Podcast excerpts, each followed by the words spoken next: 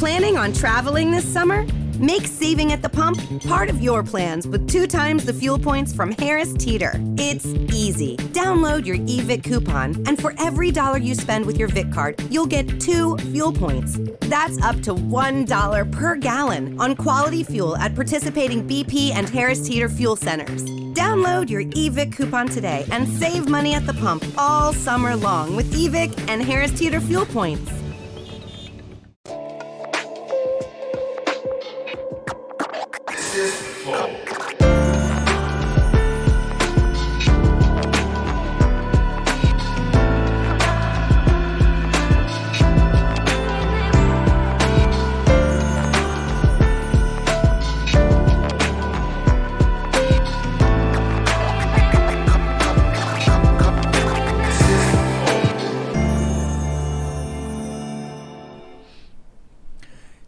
Começando mais um Flow Podcast. Eu sou o Monark e do meu lado, o Igor. Eu esqueci, foi mal. Só sua família. Qual é o seu nome mesmo? Desculpa. Bom, e hoje a gente tá com o Michael, do Marlon e Michael. Cara, não, ele é o. Maicon do Maicon. Do Michael. Mas ele também tem a dupla, né? Tem a história da dupla, Marlon. É, e então, Maicon, pô, só pra galera se contextualizar. pô. Eternamente, né? É. Você Eternamente. sente que você tá preso? Ele, é- ele é teu irmão, o Marlon? Meu irmão, Ele se sente- diz a mãe que é, né? Diz a mãe. Diz a mãe que Pô, é. parece pra caralho, pra não tem nem caralho. como, Não, não cara. tem, não tem É. como negar. E hoje, hoje em dia, as pessoas que, que me, me encontram na rua falam assim: Ah, eu sempre gostava do teu irmão lá, o loirinho. Porque a gente tá tão parecido hoje. Eu era loirinho, não tinha barba, né? Cabelo mais compridinho. E as pessoas confundem muito hoje em dia. Pode crer. Cabelo mais compridinho. Não, teve uma época da tua vida que tu, tava, tu era cabeludo mesmo. Isso, não, não. Jesus, né? Eu, tinha, eu tive cabelo compridão, assim. né? Já tive várias fases rebeldes, assim. Tá né? certo, tá certo. Eu tô, tô agora nessa. É, tu tá nessa fase rebelde, né? Eu já passei dessa fase. né? É que eu sou jovem. Tô brincando. Tô zoando. Valeu, valeu, valeu. Sabe que só o que dói é a verdade, né? Então vamos começar a brincadeira, cara. Bom, mas antes de continuar essa conversa foda, eu, inclusive, obrigado por ter topado vir aí. Imagina. A gente tem que falar dos nossos patrocinadores, que hoje, inclusive, tem a LTW, meu irmão. Você É. sabe o que que é a LTW? LTW Consult. Consult, exatamente. É uma empresa muito foda que eles fazem o quê? Eles sabem que não é a maioria das pessoas que sabe como lidar com o dinheiro, e investir e não sei o quê. Não sei o que lá. Por exemplo, o Igor e eu, pff, Eu sou um merda com se isso. você puser um mesmo. milhão na nossa mão, vira 500 mil rapidinho. Entendeu? É, aqui é assim. Mas se você puser 500 mil na LTW, vai virar muito mais dinheiro, porque eles são especialistas nessa área e eles vão te é, fazer uma consultoria, te indicar quais são os melhores investimentos para o seu perfil e etc. Então, ó, vai no Instagram dele que é LTW Consult. Consult, tá? Vou, vou soletrar em LTW C-O-N-S-U-L-T. E já vai consumir o conteúdo dos caras lá, que tem vários conteúdos foda pra você ir aprender. E se o que você gostar do que viu, não, pô, não tome nenhum segundo a mais, vai lá no site dele, se cadastre e vire um, um agenciado da Consult. É agenciado que fala? Qual que é o nome? Não tome nenhum segundo. Caralho, na moral. Falou bonito, né? Aí, tu, Falou tu, bonito. tu investiria na LTW Consult depois dessa? Claro, né? Imagina, com uma, uma venda dessa sensacional. Tá vendo? Sensacional. Muito obrigado. Então vai lá na, na LTW agora e, e vai ganhar dinheiro, mano. Tá bom? Não é precisa- ganhar dinheiro, é fazer dinheiro. Fazer dinheiro, exato. Você não precisa ter muito dinheiro pra investir, não, tá? Não precisa, não. Mil reais já dá pra investir, 500 reais já dá pra investir. Dinheiro menos, 50 reais já dá pra investir. Ele tá 10 fal- ele- reais já Ele dá tá pra falando investir. merda aqui, cara? 2 reais já Um dá pra pouquinho. investir. 800 É, mil. não dá pra ganhar nada com dois reais, mas dá pra dá investir. pra investir. Já tá é bom. possível, vai saber. bom, então vai lá bom. na LTW e aprenda mais e cuide do seu dinheiro, que é importante. Tá bom? É. Então, outro patrocinador. É Nós mesmos, dá pra a galera virar membro do Flow. Virando membro do Flow, você ganha acesso ao nosso concurso de sorte, que a gente premia coisas pros nossos membros, basicamente. A gente tá dando um taco do Baininho de Mauá, que é um taco profissional de sinuquinha. Pra mim, o mais surpreendente disso tudo é que premeia tá certo. Tá vendo? No final eu tô certo, cara. Bom, mas é, vai lá, é, não perca essa oportunidade. Não tem só o taco do Baianinho, tem várias outras coisas. Todo dia tem um prêmio novo. Então não perca essa oportunidade. E Vá agora. o, e o emblema. Tem emblema hoje, Jean? Aí, ó. Aí, ó. Esse aí é você, cara. Eu ia dizer, nossa, parecido comigo. Olha ali o brilhinho no dente, olha, lá. Olha. Ficou bonitão. Então, qual, qual que é o coisa mesmo? É Quem- Maicon apenas. Quem, Michael quem- Pena. quem que fez essa sacanagem aí comigo? Quem foi, O? Gigalvão, esse daí. Ah, o Tá Gigalvão. vendo? Sempre pergunta quando é ele. Pois é, É verdade. brabo, Mas ele é só brabo. ele, aparentemente. Não, Não é, porra, cara. ontem não foi ele. pô. Verdade, ninguém perguntou. Bom, olha lá. Parabéns, Gigalvan. Se quiser contratar o cara, É. M, eu vou soletrar aqui o código do emblema, que é M-A-I-C-O-N-A-P-E-N-A-S. Maicon apenas. flowpodcast.com.br barra resgatar. E aí coloca esse código lá só durante as, essas próximas 24 horas. Depois nunca mais. Você vai conseguir ter esse emblema no teu perfil se você comprar no Mercado Negro, que a gente ainda nem lançou. É. Oh, e aproveita que tu tá aí assistindo, dá um like nesse vídeo aí que você tá assistindo, se inscreve nesse canal que você tá assistindo, que é importante. Vai no nosso canal de cortes, Cortes do Flow, o canal que começou toda essa, essa marombada de cortes Você, aí. você tá puto com corte pra caralho no YouTube aí, a culpa é dele. Desculpa. Do- Ele que inventou essa porra desse nome. Agora tem corte da porra toda. Exato, né? conviva. Então é isso, vai lá, é, siga a gente nas redes sociais. E se você quiser mandar uma mensagem pra gente, é no flowpodcast.com.br barra live. Você scrolla pra baixo, tem as mensagens, você manda flowcoins, que é a nossa, nossa moeda. É, 200 flowcoins custa as primeiras 5 mensagens, que dá mais ou menos 20 reais. 400 Tá flow- exatamente 20 reais. Exato. É, agora é. É, 400 flowcoins são as próximas 5 mensagens e 600 flowcoins são as últimas 5 mensagens, totalizando 15. Se quiser mandar uma propaganda, é 10 mil flowcoins. Ô, deixa eu mandar um salve. Posso mandar um salve? Por favor. Posso mandar um salve, Michael? Não. claro que Não, pode. agora não pode. Não, Não não, pode, é, não é deixou? o sim, o não. Claro que você pode. Imagina que você manda, lembra? Quero você feliz. Muito bom. Eu já tô dominando, acho que vai fazer uma parceria É, aqui, tá acho que- acho que a Não é tão ruim, né? Eu é tava tímido, eu tava tímido aqui. Tô Foi só Ah, dar um mas hidromel tomou um hidromel é, aí. já Esse soltou rapidinho. Exato. Ó, eu queria mandar um salve pros amigos que escutam a gente nos agregadores de podcast. Spotify, Google, Apple, Deezer, Amazon, a porra toda. Obrigado, valeu. É isso. É isso. Bora, vamos. Vamos que importa, hein, Michael? Como que tá a vida? E essa pandemia aí? Tá bem pra ele, tá tudo transão, olha lá, cara. É, camisa dele lá, Eu não nem tô cabe. transando, quer dizer, eu tô transando. eu sou casado, quando a gente casa, Não parceiro, transa mais, Claro é, que tem não, né? isso. Quem é casado sabe o que eu tô falando. Você tem filhas, não? Tem uma filha de Ah, seis então anos. fudeu mais ainda. É, É, aí fudeu. Fudeu. É, É, verdade. porque ela quer. eu Quer dizer, como não é que é. fudeu. Não né? fu- não, Não é. fudeu. é. Eu sei como é que é. Não, eu no tenho- conjugado no passado tá certo. É, Fudeu. Fudeu. Pode, Exato, não, foderá, só Deus sabe. É um dia, um dia. Ai, meu Deus do céu. Pior que é bem isso mesmo. Isso daí é. Eu tenho uma de 8, uma de 6 e vira e mexe, elas querem dormir na minha cama. Acabou, parceiro. Vira e mexe quer que eu durma na cama com elas lá no E quarto quem é delas. pai e quem é mãe, parceiro, a gente deixa de viver a nossa vida por causa deles. Essa é a grande. Mas é uma me- delícia. É uma delícia, cara. É a melhor coisa que tem. Depois a gente vê que vale a pena. De qualquer jeito. Mas na hora gente- que vem, dá um baque, né? Imagino. Ah, o cara já tava rico quando veio. o filho? É, é mais fácil, né? Não, cara, eu, eu desejei a vida inteira isso. Eu desejei a vida inteira não filho? ter filhos, ter Ah. uma família. Ah, tá. tá. Constituir uma família com um filho, ter a minha história assim, sabe, de, de homem, de pai. Eu esperei a hora certa. Eu fui ter filho mais velho, com 36 anos. Então eu já vivi tudo que eu tinha que viver, né? Como a gente conversou aqui internamente, não Aham. muito, né? Mas o suficiente. E aí depois eu casei. Hoje eu tenho minha filha, seis anos. Hoje eu tô casado aqui com a Nani. Um beijo pra ela, um beijo pra minha filha, que tá me assistindo de certeza lá, com a mãe. Eu vivi todas as minhas fases bem vividas, assim. Tipo, é, quando a gente fez sucesso eu era jovem, com 21 anos, 23, o Marlon. E, pô, a gente curtiu pra caramba. A gente fez tudo que a gente é, queria fazer, devia fazer como artista. A gente fez, viveu. E eu... E o que me fez, literalmente, parar com a minha carreira no meio do caminho foi, primeiro de tudo, que a gente vai cansando com o tempo. Mas é que eu queria viver essa história com a minha família e com as palavras do meu irmão, que tem uma filha de 24 anos e um filho de 17, ele fala assim: é, se eu pudesse voltar no tempo, isso nós no auge do sucesso, depois de 10 anos, sabe? Eu abriria mão da minha carreira para ter vivido a minha história com meus filhos. Porque os filhos deles eram de Criciúma, né? Ele se separou no meio do caminho por causa né, da nossa carreira, da nossa Aham. vida louca. E ele sempre falou isso. E ele, e ele sempre falou pra mim: ele falou, Michael, contigo se tiver um filho, cara, vive a tua história com teu filho. Então isso sempre me marcou e eu sempre vivia e via, presenciava ele chorando, feliz com os shows, mas triste com essa ausência é, desse laço que ele tinha com os filhos dele. Então isso foi Aí- muito fundamental pra mim. Aí assim. quando te- teve a sua filha, você parou? Como que foi isso aí? Então, na verdade, não é que eu parei. Eu comecei a parar.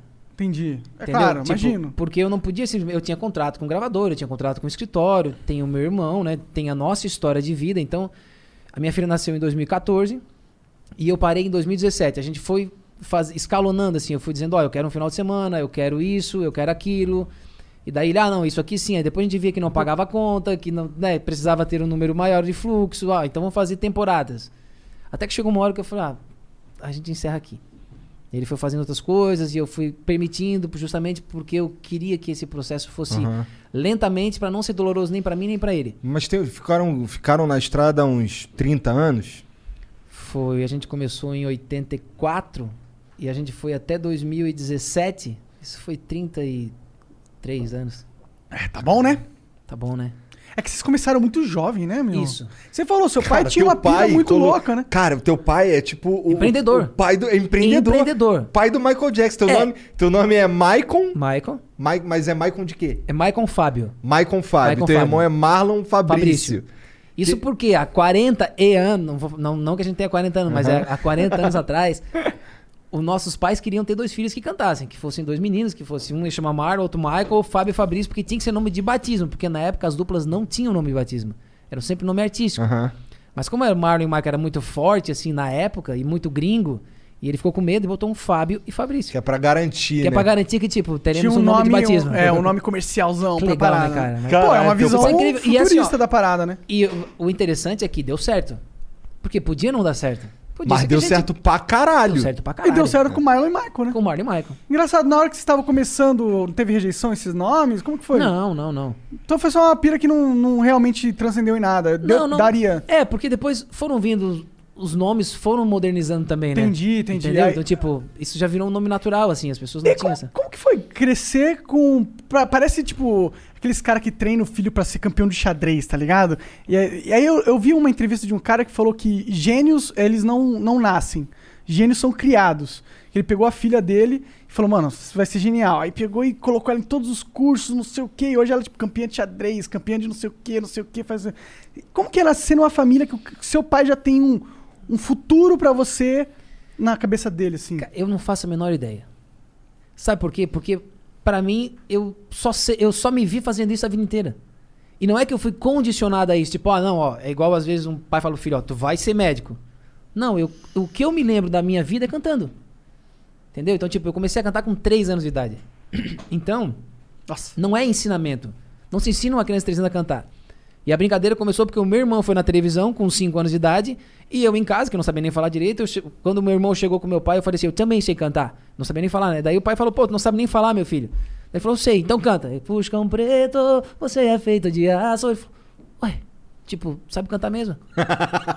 tipo, eu nunca tive cantando. Foi natural. Ah, natural. Então, tipo, isso é o que eles me contam, né? Porque eu não lembro disso. Então, é. Não é uma coisa forçada, é uma coisa que foi natural, que aconteceu, é, assim. porque tem um medo, né? Assim, porque tem muitas dessas histórias do pai que tem uma visão pro filho e não deixa o filho ter a liberdade dele. Mas não foi esse caso que você tá Não, falando. não, não. Nem, nem, nem queria puxar pra esse lado, mas tem, tem isso. Não, é, o que a gente tinha era assim, ó, era a frustração de não conseguir honrar o que ele queria da gente, porque a gente queria aquilo também. A gente Sim. queria é, cantar, a gente queria fazer o melhor por ele, porque aquilo era uma coisa que ele, era o legado dele pra nossa vida, né? O que, que seu pai fazia? Meu pai era cantor. Era cantor também, entendi. É, mas o meu pai era, ele chegou a gravar dois LPs como artista e tinha uma dupla com o irmão dele. Então, tipo, isso tava meio imbuído na família. Minha mãe também cantava, eles cantavam em circo, meu pai e minha mãe.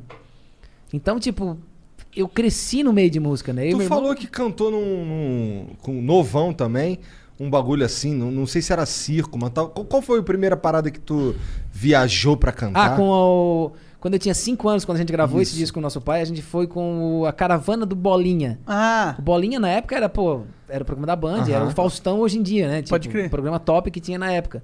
Então ele saía em caravana de shows. Então a gente, como era muito jovem, 5, 7 anos, a gente era uma atração desse programa. A gente foi no programa, fez. Até hoje eu nunca achei essa imagem. Será a que gente ainda já existe? procurou. Isso deve existir, mas isso Deve é de tá num- 84, né, cara? num porão de Deve alguma tá algum rádio, aí, porão. de alguma É, de TV, né? É, de É TV. uma TV, né? é, TV É, Band, era TV. Band. Então, tipo, agora esse arquivo morto deles é que a gente nunca conseguiu, a gente já tentou Pô, procurar. estagiário aí que tá vendo essa conversa. Lá na. Band, Pô, lá você sabe que fita é essa, velho. Traz pra gente aí. Seria Entre espetacular. em contato cara. com o espetacular. aí, cara. Mas tu procurou mesmo essa porra? Então, a gente foi várias vezes na Band, né? A gente fazia na época vários programas. E a gente sempre comentava. Não era uma coisa tipo, ah, eu vou lá no. no- Aham. no- Mas a gente sempre perguntava, pá, se alguém souber. A gente sempre comunicou Lá isso. a gente dentro, né? Lá dentro, é. Mas não. Nada. Assim, Ah. gente nunca foi pontualmente dentro dos arquivos mortos da Band, né? Não, a gente não. Mas que loucura, hein? Tá, você tá tão cedo aí já na- nessa parada, assim. É meio, meio Sandy Júnior, tá ligado? Isso. Isso. É, é literalmente, né? É, É literalmente isso. Só que com, com um pai não famoso. É. O nosso caso era, a gente não, Não, tinha não, um eles chororó. tiveram uma vantagem, chororó é. costa quente, né? Porra, é É, incrível. né? Ser filho do Chororó Choró facilita muito. Ser Porra. filho do Zezé de Camargo facilita muito, né? Do Leonardo facilita Agora ser muito. seu filho também. É, agora, ser meu filho, lógico, tipo, a gente conseguiu, mas o nosso pai era anônimo total, era coisa da região ali, da cidade dele. Ele gravou, tinha uma competência absurda musical, era um baita compositor, né? Então ele instruiu muito isso. E ao longo da nossa vida, é, hoje em dia eu mexo com compositores, sabe, com grandes artistas. E ao longo da nossa vida, eu, eu o nosso pai sempre foi nossa referência. Então eu, eu queria agradar o nosso pai. E o Mardo também. Aí eu lembro que ele era um baita compositor. Cantava muito, tocava muito, pá. E daí eu queria compor também. E comecei com 12 anos de idade.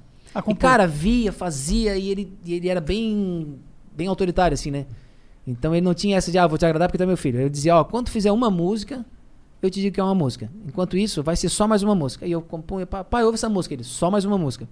Pô, pai, ouve essa música aqui, só mais uma música. E foi assim dos meus 14 até os meus 17 anos de idade, cara. Nunca ele ouvia de novo uma segunda vez a música. Eu dizia, ó, gostei disso, gostei daquilo. Era sempre é, enfático, assim, dizia. Só mais uma música. Não te dava muito uma direção do que que, que, que dava esse feeling pra Não, ele. não. Às vezes ele nem sabia explicar, mas ele tinha o feeling. É porque música é isso. É. A gente não. é, eu componho. E às vezes eu ouço alguma coisa e falo assim, pá, não gostei. Ah, não gostei. Tipo, ah, isso eu gostei, mas eu não sei identificar por que gostei daquilo. Entendeu? E às vezes era o método dele. E eu lembro que uma vez, que foi a primeira música, ele falou assim, ó, isso é uma música. Foi quando eu tinha 17 anos de idade. Você lembra que música foi essa? Claro, eu gravei a música, foi a nossa segunda música de trabalho em 2001, olha só. Depois, quando eu tinha 21 anos. Caralho. A música era Tá Na Cara. Daí eu lembro que eu, eu lembro até hoje da cena, assim, é muito louco isso, cara. Eu lembro da cena lá no quartinho, na dependência que tinha da casa da mãe. Aí eu tocando a música e ele fumando cigarro, daqui a pouco ele saiu. E não falou nada. Eu falei, puta, só mais uma música, né? Mas ele sempre falou, filho, só mais uma música. Sempre enfático, né? Daqui a pouco ele saiu, fumou o cigarro, voltou e falou: Canta essa música em japonês aí, filho. Eu falei: Que música? Pai, essa tal de Tá na cara.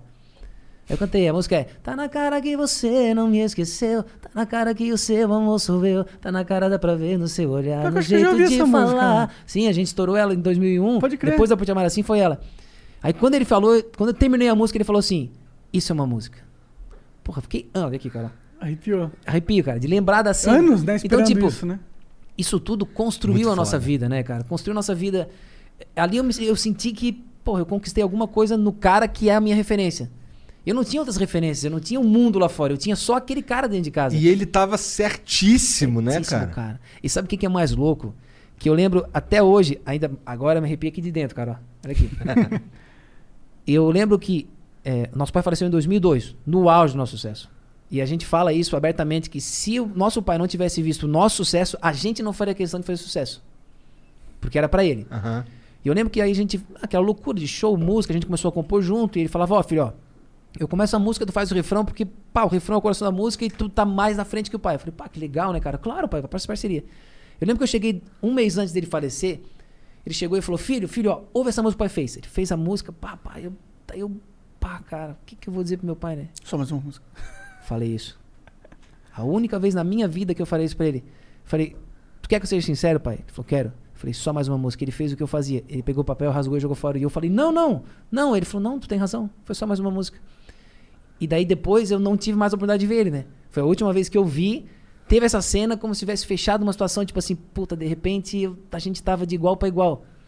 Pode crer. Como, como, como Sim, profissional, saca? Sim, sim. Até eu arrepiei Isso, cara, pô, então isso é como essa sensação de a minha missão foi cumprida. Como filho, artista. Então olha que fabuloso, né, cara? Sim, Porra, eu pô, me- é eu me, bonita sinto honrado história. com isso demais, Cara, cara. Então, sim, sim. missão cumprida, assim, em relação a essa etapa da minha vida, assim, essa fase. Muito foda, caralho. E teu pai era um cara também bastante foda, cara, pelo que tu tá falando aí. Porque assim, o jeito que ele acertou, que aquela porra lá era uma música, ele acertou pra caralho. É, ele tinha o feeling dentro Não, dele, ele né? tinha, ele tinha. É aquilo, o cara nunca saiu de dentro do mundo dele, mas sabia exatamente o, o, o que o mundo precisava da gente. Aham. E era uma coisa que, que eu lembro que a, a gente, quando é artista, a gente tem as nossas referências, correto? Todo mundo tem. Todo mundo tem seus ídolos. Aham.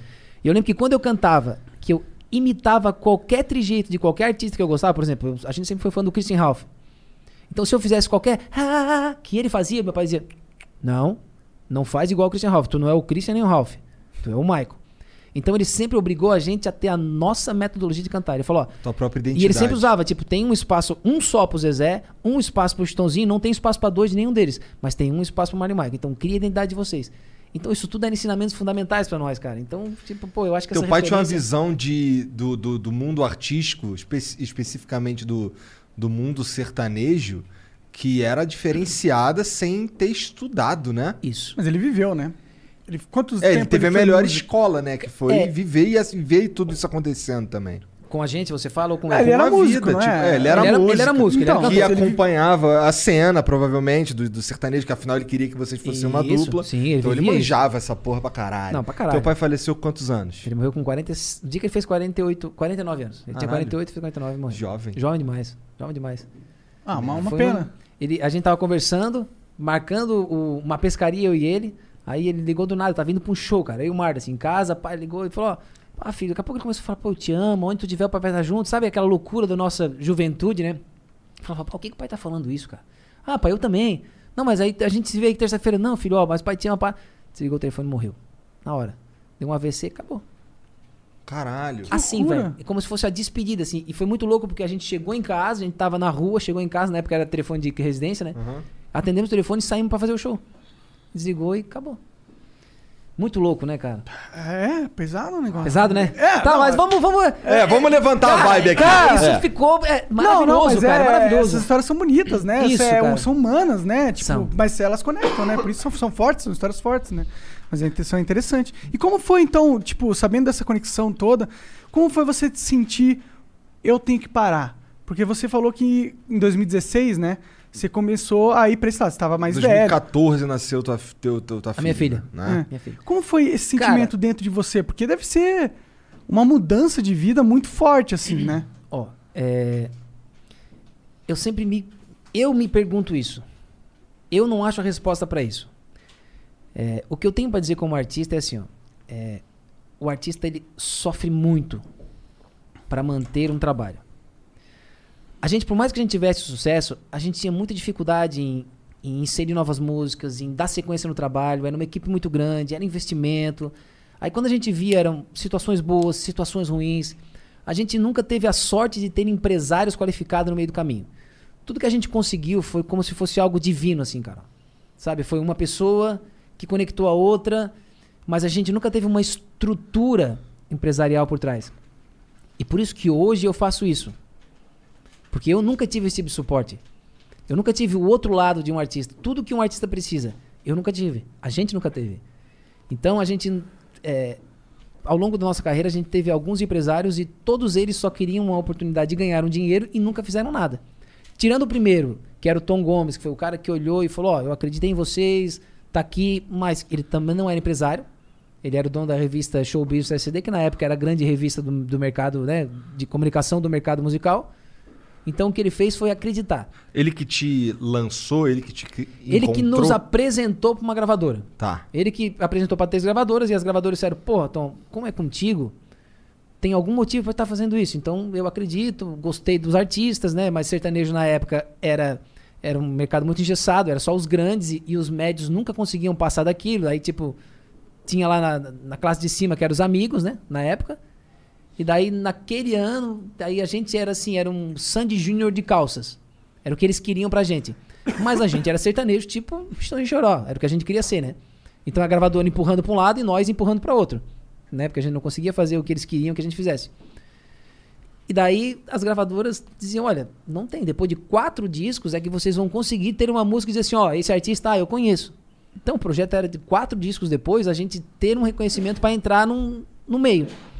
E, pô, dez dias depois a nossa música estava ainda mais rodadas do país, cara.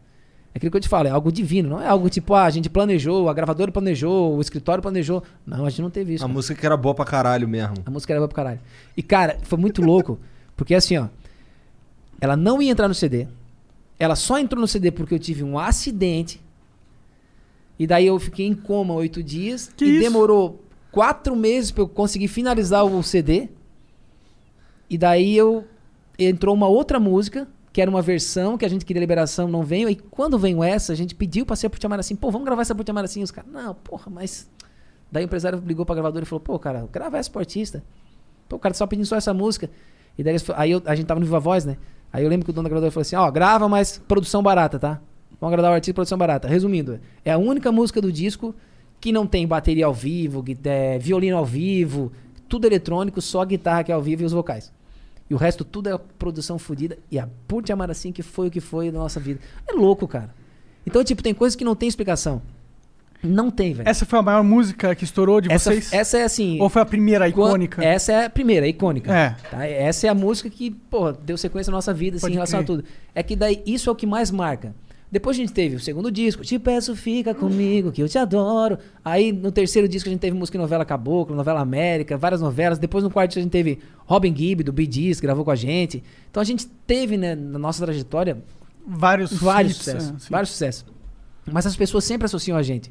Assim como o Zé de Camargo, que tem uma infinidade de sucessos, as pessoas falam, é o amor, cara. É, sou Ah, o em Choró. Putz, eu, não, eu cantaria o dia inteiro só Estão em Choró. Pô, é fio de cabelo. Entendeu? Sim, sempre É, tem, Leandro né? Leonardo, pô, tapas e beijos. Putz, cara tem uma música nada pra caralho, cara. Claro. E a gente é a mesma coisa. A gente tem aí é, dois DVDs e mais 12 CDs de carreira e mais vários EPs, que depois entra a era digital ali, né? Que foi mudando. Então a gente tem uma história longa, mas as pessoas sempre ingessam na Assim. Então a Assim até hoje é a música mais executada nossa e assim por diante. Ah, é, é, Interessante. Demais, né, cara? Muito louco. Mas, cara, tu hoje tu, tu trabalha com música ainda, que é, né? Eu sei disso porque eu te conheci por meio do Vintage, né? E eu sei que tu que tu tá, tu, tu inclusive me contou aqui que tu trabalha com o quê? Por volta de 230 cara, né? 230. Co- Como é, como é que tu foi parar nesse mundo, cara? Cara, isso começou com um favor. Favores. Ah, eu sempre controlei os meus direitos. Porque eu não tinha esse suporte de conhecimento. Então eu tive que, na marra, isso lá em 2001, 2002, 2003, aprender o que, que era um autoral, como se registrava. Hoje em dia existe tecnologia de fácil acesso que a gente tem. isso é tudo de- o, o- as músicas do Marlon e Do Michael, Marlon e é Michael e tudo de outros de artistas vocês. que eu, que eu fazia composições, né? Não, mas as suas todas desde a primeira são todas suas. Então, não são todas minhas. Tá. Tem vários compositores juntos. Não, tá, não, não, mas não eu são de dizer- gravadoras, ele tá Ah, de É, falar. não gravadoras? são de gravadoras. não são editadas, não. Tá. Todas 100% minhas. Entendi. Entendi. Muito foda. É foda. E deve na- ser muito e na- difícil E na, também, né? época era eu, eu remava sozinho contra uma maré. Porque as gravadoras queriam, exigiam, nos obrigavam. E eu sempre botei de forma direta. E sempre fui aprendendo isso. Na época era, putz, disquete, que era o único jeito de ter acesso a qualquer informação de ECAD era através de disquete. Tu tinha que ir lá para registrar uma música. Então imagina um artista que é lá de uma cidade, que era um compositor. Ah, cara, quando ele tinha uma oportunidade, ele dizia, claro, vai editar, pega. Não, claro. E não tinha outra opção. Então era necessário uma editora. A não ser que tu tivesse os acessos que a gente tinha, as entradas que a gente, por ser artista, acabava tendo automaticamente, e tivesse disponível aquela situação. Eu estava disposto àquilo. Eu estava disposto a aprender como funcionava, mesmo na loucura de. A gente fazia de 25 a 31 shows no mês. Aí era 20, 30 programas de televisão, mais toda aquela coisa de. Mesmo assim eu estava lá querendo fazer aquilo. Caralho, Então- muito nerd tu. É, não, não é, é que na verdade, assim, eu sempre pensei que. um- eu aprendi com meu pai também. Tipo, ó, o sucesso vai passar. E o sucesso passa, cara. Passa pra gente e passa pra todo mundo. Vai passar um dia pra você, vai Aham. passar um dia pra qualquer pessoa que tá do outro Sem lado que dúvida. hoje sucesso. Vai passar. Ao longo desse prazo é que as pessoas têm que resguardar o patrimônio artístico. Porque eu penso o seguinte, cara, Deus me deu esse dom. Concorda? Deus te deu esse dom. Tu não precisa aprender a investir. É o dom deles. Sacou? Mas esse teu dom, tu tem que resguardar os teus direitos, cara. Tu tem que fazer disso é, um agradecimento a Deus. Porque olha bem, ele te deu essa oportunidade. Não dá de bandeja, cara. Não dá de bandeja pra mim que você é um oportunista. Em pegar o teu bem, o teu patrimônio, pra ganhar dinheiro. É, é o que eu penso, tá? E quanto mais eu penso assim, mais Deus me abençoa. Mais ele me coloca gente boa no meu caminho. E mais eu sinto que, que eu sou o, rebelde do meio, mas que eu tô no caminho certo. Entendeu? Eu sou um artista que hoje luta pelo direito do artista. Eu fui me realizar fazendo isso hoje em dia. Me realizei, saca? Tipo, é, Você tá meio que fazendo o trabalho que seu pai fez pra você. De uma Pro outra seu- forma. Pra, pra, pra Mas abranger. Claro é, que não tão. E nenhum né? parente, né? É, e nenhum é. parente. E claro que hoje eu ganho dinheiro com isso, eu ganho. É claro, é. Mas é assim, ó. todo mundo que comer, né? O que eu faço é uma, é uma luta contra o sistema, que tá engessado. Quem, quem é esse sistema? tipo, na política, A gente sabe, mas e na música? É as gravadoras? É, é- é- só as gravadoras são o sistema? Tem mais alguém envolvido em é, engessando a parada, além das gravadoras, produtoras, sei Cara, lá? Tem. Tem muita gente assim. Eu acho que. É, quem sou eu pra querer lutar com uma gravadora? Claro. Eu não sou nada pra lutar com uma gravadora, mas eu acho que a gravadora tem os direitos dela. Mas quando ela pega qualquer artista que é fragilizado de conhecimento, o que ele faz é dizer assim, ó, eu quero isso, tudo. Aí o artista que não sabe vai dizer, tá, eu assino então. Não sei, eu quero estar lá na, sei lá, não vou dizer o nome, mas uma Universal quero Às estar vezes só de estar Sony. associado a essa grande marca, pra ele, esse valor de estar associado é Então, bastante. Mas o que eu quero dizer é assim, ó, essa fragilidade de conhecimento, ele pode estar associado a essa grande marca. Ele deve estar. Claro. Não tem problema. Mas é que assim, ó, por exemplo, eles fazem uma sessão. Que a sessão tu tá transferindo definitivamente a Os tua direitos. alma. E assim, tu pode fazer um licenciamento, aonde tu licencia por um tempo determinado, e se lá na frente o mundo mudar, tu tem direito sobre aquele patrimônio. O patrimônio é teu. Então são, são coisas que o artista não sabe. Tipo, ah, beleza, daí tipo ele pega um contrato eterno, ele pega 85% da, da música e dá 15%, aí ele pega 100% da edição, onde ele recolhe esse direito depois repassa pro artista a porcentagem conforme aquele contrato. Não, não, peraí, peraí, nós temos um fonograma disso. Tá, desse fonograma. Tá, a gravadora tem direito? Tem. Ela bancou? Bancou. Então ela é produtora fonográfica. Ela não bancou? Não, ela não bancou nada. Então, o produtor fonográfico é o artista. Foi ele que bancou. Então, tipo, são essas cadeias e divisões dentro do sistema que os artistas não sabem. Então aí vai. O Aí cara vamos pra- sabe fazer música, isso, não sabe fazer mas isso. eu acho extremamente justo. Eu acho que esse. Quando o artista passa para essa parte que é o meu business, ele deixa o processo criativo em terceiro plano. Que é o meu caso. Eu sou um compositor, cara. Eu tenho 400 músicas gravadas que me geram direito até hoje. Com a minha dupla, com outros artistas, com outros cantores. Mas para eu fazer o que eu faço, eu fico meses sem pegar um violão na mão, cara. Então todo o meu processo criativo, todo o meu dom de vida tá lá no pé. Tá lá embaixo. Hoje o que aflora é isso, cara. É eu vendo as pessoas fazendo isso e eu dizendo, cara, eu vou resguardar isso para elas. O meu formato de trabalho é diferente. Eu faço uma gestão aonde o artista tem 100% do patrimônio dele. O nosso contrato é sempre prazo curto e a qualquer momento ele pode cancelar. O artista não cancela comigo, cara. Não vai cancelar, porque no instante que ele disser assim, é, não quero mais, eu vou dizer, maravilha, cara. Segue a tua vida, o patrimônio tá em 100% teu e eu vou cuidar de quem, de quem me quer no meio. É, isso é um bom incentivo pra você, porque incentiva a sua empresa a tratar bem o cara, porque senão você pode perder ele a qualquer momento. Sim. Ah, não, mas é. Eu, eu, é, eu trato, né? Eu Não, trato, sim. é sistemático. mas Assim, Sim. é, o, o, o, o que Mas, me tipo, mantém a- no contrato é o retorno dele. Exato, a, a gravadora não tem esse incentivo, porque se ela comprou o direito e é dela, É dela. foda-se, não importa o que você pensa, foda-se É. o que você pensa. Então, é, e tudo é negociável. O- os artistas, às vezes, eles não têm é, o, o, o conhecimento. Literalmente é o conhecimento. Então, quando chega para uma gravadora e, e, e dá as possibilidades, não impede que o contrato seja assinado, mas vai até no ponto certo. Tipo, ó, esse aqui é o direito dele, esse aqui é o teu, essa porcentagem, ah, eu entendi, eu queria aqui, tu consegue fazer? Não, eu não consigo. Porque para nós não vale a pena. Tá, mas qual vai ser o nível de investimento? Aí tem uma tratativa. E a gravadora, quando chega pra gente fazer uma negociação, ela já sabe como- o que eu vou pedir.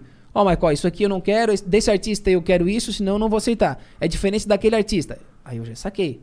Então eu consigo. Não, então tá, então ó, vamos resguardar isso aqui. Pode parecer muito pouco, cara. Mas é gigante. E assim, ó, eu vou dizer que os artistas que fizeram isso antes da pandemia, hoje, estão vivendo de direitos autorais. Sacou? Sim. Estão vivendo de royalties artístico, royalties digital.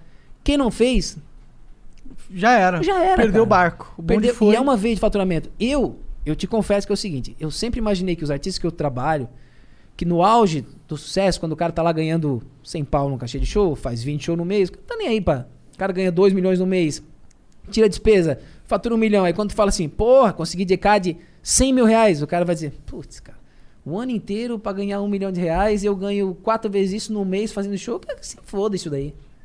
Literalmente é isso. Ou então aquela outra versão. Ah, ECAD, ah, ECAD não paga porra nenhuma. Ah, ECAD é uma cambada de ladrão. Não, cara. Não, não é isso. ECAD é uma entidade que recolhe os direitos de tudo. Cada cantinho que tá rodando a música, ele tá recolhendo, tá fazendo papel dele.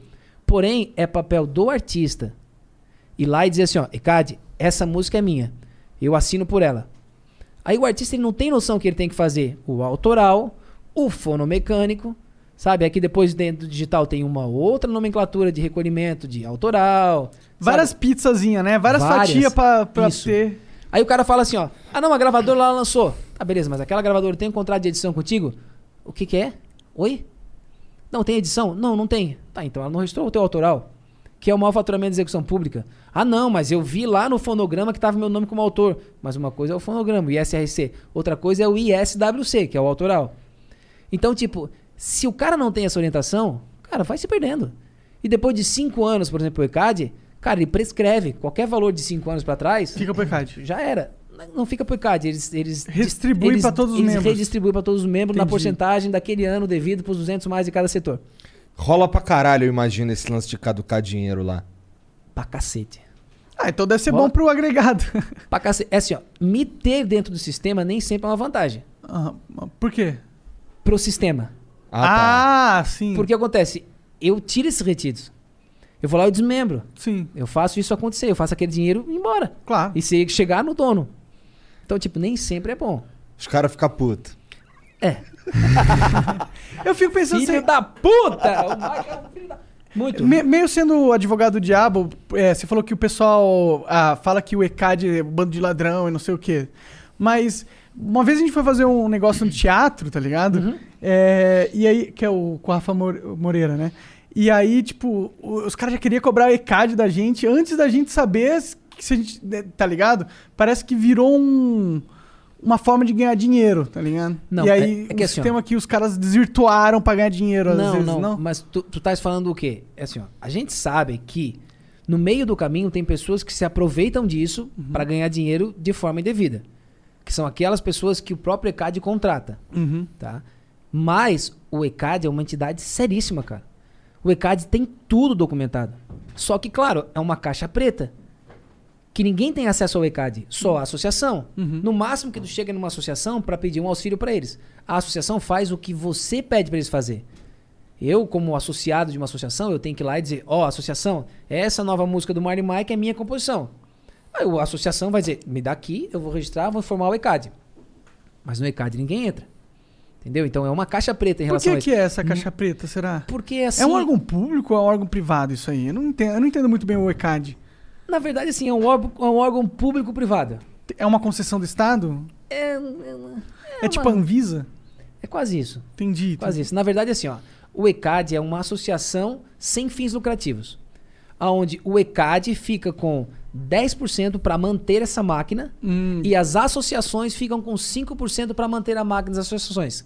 Então, assim, ECAD é o núcleo que só recebe. Aham. Associações é todas as associações que têm contato com os artistas para pagar. Entendi. Então, tipo, o ECAD é uma entidade das associações, dos compositores. Aham. Então, não é nem público e nem privado. Pode crer, pode crer. É uma Entendeu como é que é? Saquei, saquei. É tipo uma cooperativa. E, cara, é assim, ó. As pessoas, principalmente os artistas, eu acho incabível, cara, eles falarem mal do ECAD. Que é a entidade que recolhe os direitos deles e que resguarda o direito patrimonial de um artista, de execução pública. Então, onde tem uma execução pública, o ECAD está lá. Ele pode não receber, ele pode demorar, mas ele está lá para nos representar. Só que a gente tem que fazer a nossa parte. A gente tem que ir lá e cadastrar, entender, buscar onde está, pegar todas essas divisões que tem e inserir de forma correta. E além disso, é, tudo que fica desconstruído do que é real, por exemplo, uma música do Marty Michael, a Amar Assim. A Amar Assim, às vezes o cara da, da rádio lá de Minas Gerais, o cara bota assim, ó, é, vou te amar assim, porque o cara botou esse título lá do Marty Michael, pegou a música errada. O sistema não vai identificar, é um sistema.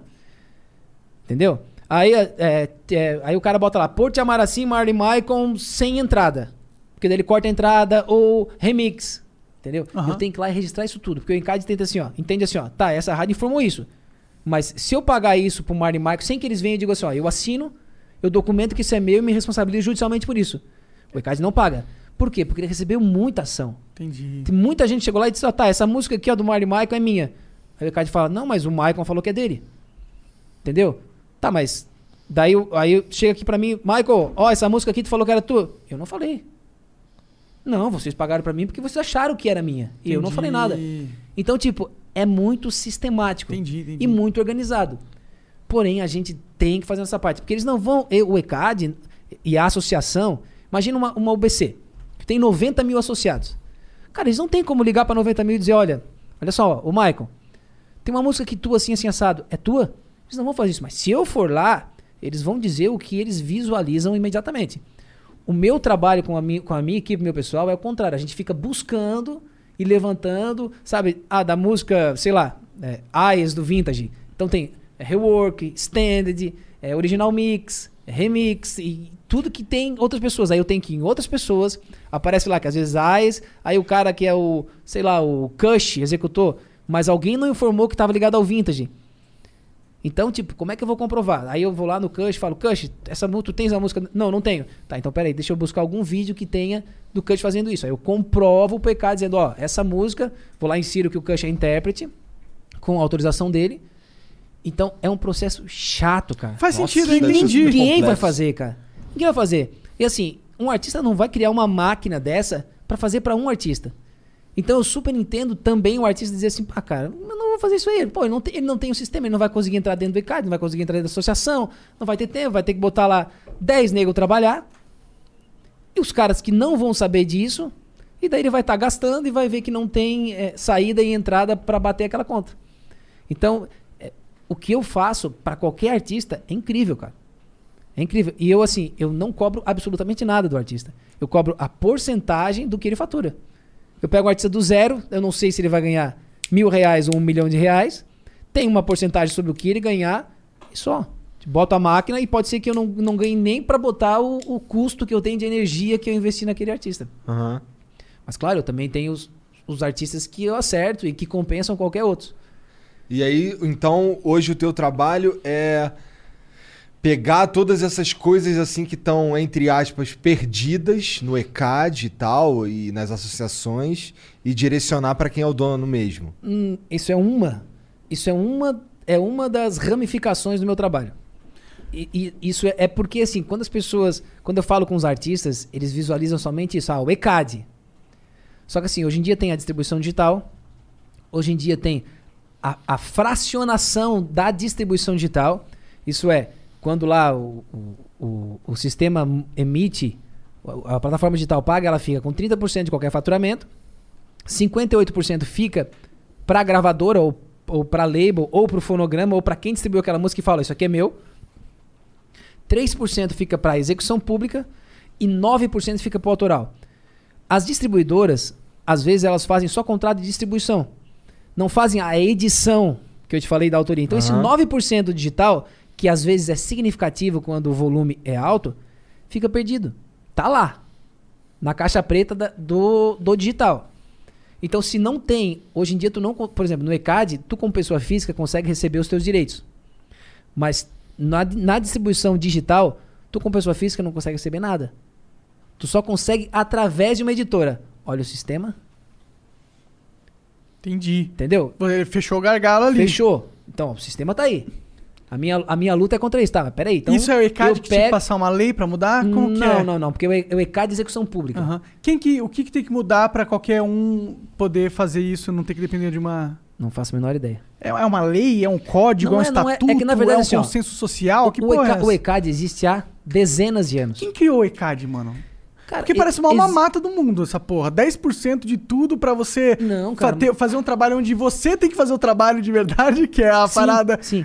Porque, vamos ser sinceros, os caras ganham 10% de todos os brasileiros. De, todo, tudo de que to- entra. Mano, é muita. E co- com esse dinheiro dá pra você fazer o Google, porra. Fazer um sistema pica que não ia nem ter que ter o seu trabalho. Que eu entendo o seu trabalho, entendeu? Mas parece muito que você existe porque os caras têm um sistema meio que eles fazem o deles pra ganhar o deles e aí o artista que se vire, tá ligado? Não, é que na verdade assim, ó, o o que que eu penso, tá? Eles ganham essas, é, eles ganham essa porcentagem, eles ganham. Uhum. Eles estão com a responsabilidade na mão. A gente tem 85% para fazer o nosso trabalho, que é de inserir, que é de registrar, que é de botar o pau na mesa e dizer isso aqui é meu, pode vir juiz, pode vir advogado e o diabo que for. Mas eles têm uns um incentivo pra dificultar esse trabalho, porque de Não. cinco anos prescreve o bagulho, Não, não. tá ligado? E aí o dinheiro fica todo pra. Não, não é isso. Ah. Então, tipo assim, eu não sou, eu não sou, eu não trabalho pro ECAD. Claro. O ECAD não me paga nada. Eu não trabalho pra nenhuma associação. Pô, tu tem maior cara de ECAD. É, por Tô causa da brincando, camisa. tô brincando, por causa tô da camisa. É a camisa, é a camisa. A camisa é só pra passar um pouco de, né, de De- seriedade. de né? É que assim, ó, aí o que acontece? É, o ECAD, cara, ele tem lá uma infinidade de, de- de gente trabalhando no Brasil inteiro. Pra cada cidade são 5, 6, 7 pessoas pra controlar as baladas. Não vou nem falar de São Paulo. Aham. São Paulo é 10, 20 por bairro. Ou por zona. Caralho, tudo isso. Claro, cara. Pô, Porque, assim, ó, pesquisa aí quantas pessoas trabalham no ECAD. aí assim, ó, por exemplo, a central do ECAD é no Rio de Janeiro. Aham. Cada estado tem uma, uma central. Em cada capital tem uma central que comanda todas as cidades do estado. Então, quando tu olhar isso, é um volume grande de gente, cara. É, tem uma estrutura Isso, aí gente- administrativa. É o Gente- que os caras que estão de olho pra ver onde é que tá tocando tudo, é isso? Não, o cara tem que cobrar cada balada. Então é assim, aí um outro trabalho, por exemplo, uma das trabalhos que eu faço, a gente informa antecipado o ECAD os shows de cada artista que eu trabalho. Então a gente tem um pessoal só pra fazer isso. O cara recolhe, no dia 20 de cada mês ele pega todos os artistas, que são artistas que fazem shows pra receber diárias. Depois eu explico isso, mas é assim, porque tem um artista que é de médio pra baixo, ele toca numa balada que paga mensalidade. Hum, Então, é, geralmente as baladas pagam mensalidade. Aí entendi, quando- interessante. é, assim, ele paga É mensalidade. como se fosse patrocinado da balada. Isso é que na Você verdade é assim, meio que contratado, porque eles pagam um salário? Não, é, é que na verdade assim, ó, pro ECAD assim, ele, ele, ele vai lá e informa assim, ó, "Eca- ECAD, então eu tenho essa balada, Aham. eu vou fazer os shows aqui, é, quando eu atingir até bilheteria de mil a dez mil reais, é, é essa a média. Aí o ECAD fala, não, beleza, tu vai abrir 20 vezes no mês, de, de mil a dez mil reais, tu vai pagar, sei lá, 10 mil reais no mês de mensalidade. Então, Ah, são entendi. fracionados em diárias Entendi. e daí, tipo, isso é uma cagada pra se explicar assim. Mas aí vamos botar. Essa balada fez um show onde vai vir o, sei lá, o Kush. Nessa balada. Então, ali 10 mil reais. Naquele show, a estimativa de bilheteria é 50 mil. Opa, fugiu da diária. Uhum. Então agora nós vamos cobrar o cachê. Vamos Aham. pagar por esse cachê de 50 mil. Ah, 10%, 5%, conforme o acordo que aquela balada tem ou aquele volume de show tem, né? Que são várias coisas. Mas a média é 10%. Quando faz um número X de show, tipo, ah, 200 shows num ano, tu tem 5%. Quando tu é empresário que faz vários shows, né? Ou chega num Aí valor X. Tem uma comodidade nisso. Tem, tem. Aí, quanto paga em dia, tem várias Claro, faz sentido. Isso. Aí o que acontece? A gente informa isso. Às vezes a gente não informa show pequeno, porque a gente sabe que esse show pequeno vai tocar nesse tipo de balada. Que é balada que tem mensalidade e não adianta informar. Uhum. Mas mesmo assim a gente informa, porque às vezes tá lá num show que é no dia do vintage tá o, sei lá, o. Vou falar um outro DJ pequeno aqui. O cara vai estar lá abrindo o show. Então esse cara também tem a fração dele. Então a gente informa. Ah, dá. Então isso é uma coisa que artista nenhum faz. Aí o que acontece? Às vezes o ECAD não sabe daquele show. Ou vem aquele cara que indevidamente vai lá e fala assim, ó, ninguém vai cobrar mesmo, me dá mil reais e eu te isento da- do, do- do negócio. Que foi o que tu falou, que às vezes chega o cara antes lá, cobra, não, não vou, vou fazer vista grossa. É, Nesse caso não tem como ele fazer. entendi. Nesse caso ele se fudeu. Porque eu tô lá, eu insiro tudo e falo, e ECAD, me presta conta. E, e o ECAD, a associação, eles me prestam conta mensalmente daquilo. Eles são assim, bons nisso? De prestar conta? São. São. São. tipo curiosidade mesmo. Não, é. são. São, mas é assim, ó. São porque. Você que é chato. Porque eu sou chato. E porque eles têm que prestar conta. Tipo, ó, eu tô aqui. E você eu é influente quero... também, você controla Isso. bastante. Isso, e eles acabam, artistas. e eles acabam, eles acabam tendo isso, né? Uma associação e a outra, eles, pô, pera aí, vamos atender bem o Michael. Claro. O Michael tem vários artistas, pô, eu vou tirar dessa associação e botar nessa. Claro, faz sentido. Porra, né? Então, tipo, ó, aquela associação me faz isso. Ah, então pera aí que a gente faz também. Fica tranquilo.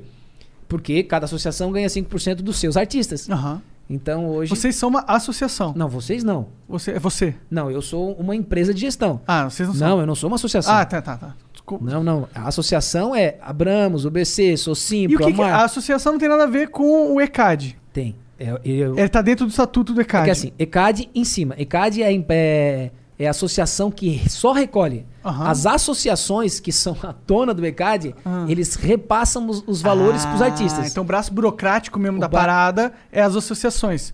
Porque, se bem que tem um braço burocrático Não. em recolher também. É, o braço burocrático é o ECAD. E as mas o associações braço, são o quê, a exatamente? associação é o acesso nosso a todas as informações. É o único jeito que a gente tem de chegar nas informações é através da associação. Entendi. É a associação dos autores. Parece meio esquisito ter um middleman aí. Por que não poderia ser diretamente com o ECAD essas Porque, informações? por que não? Porque assim, antigamente, quem cobrava eram as associações.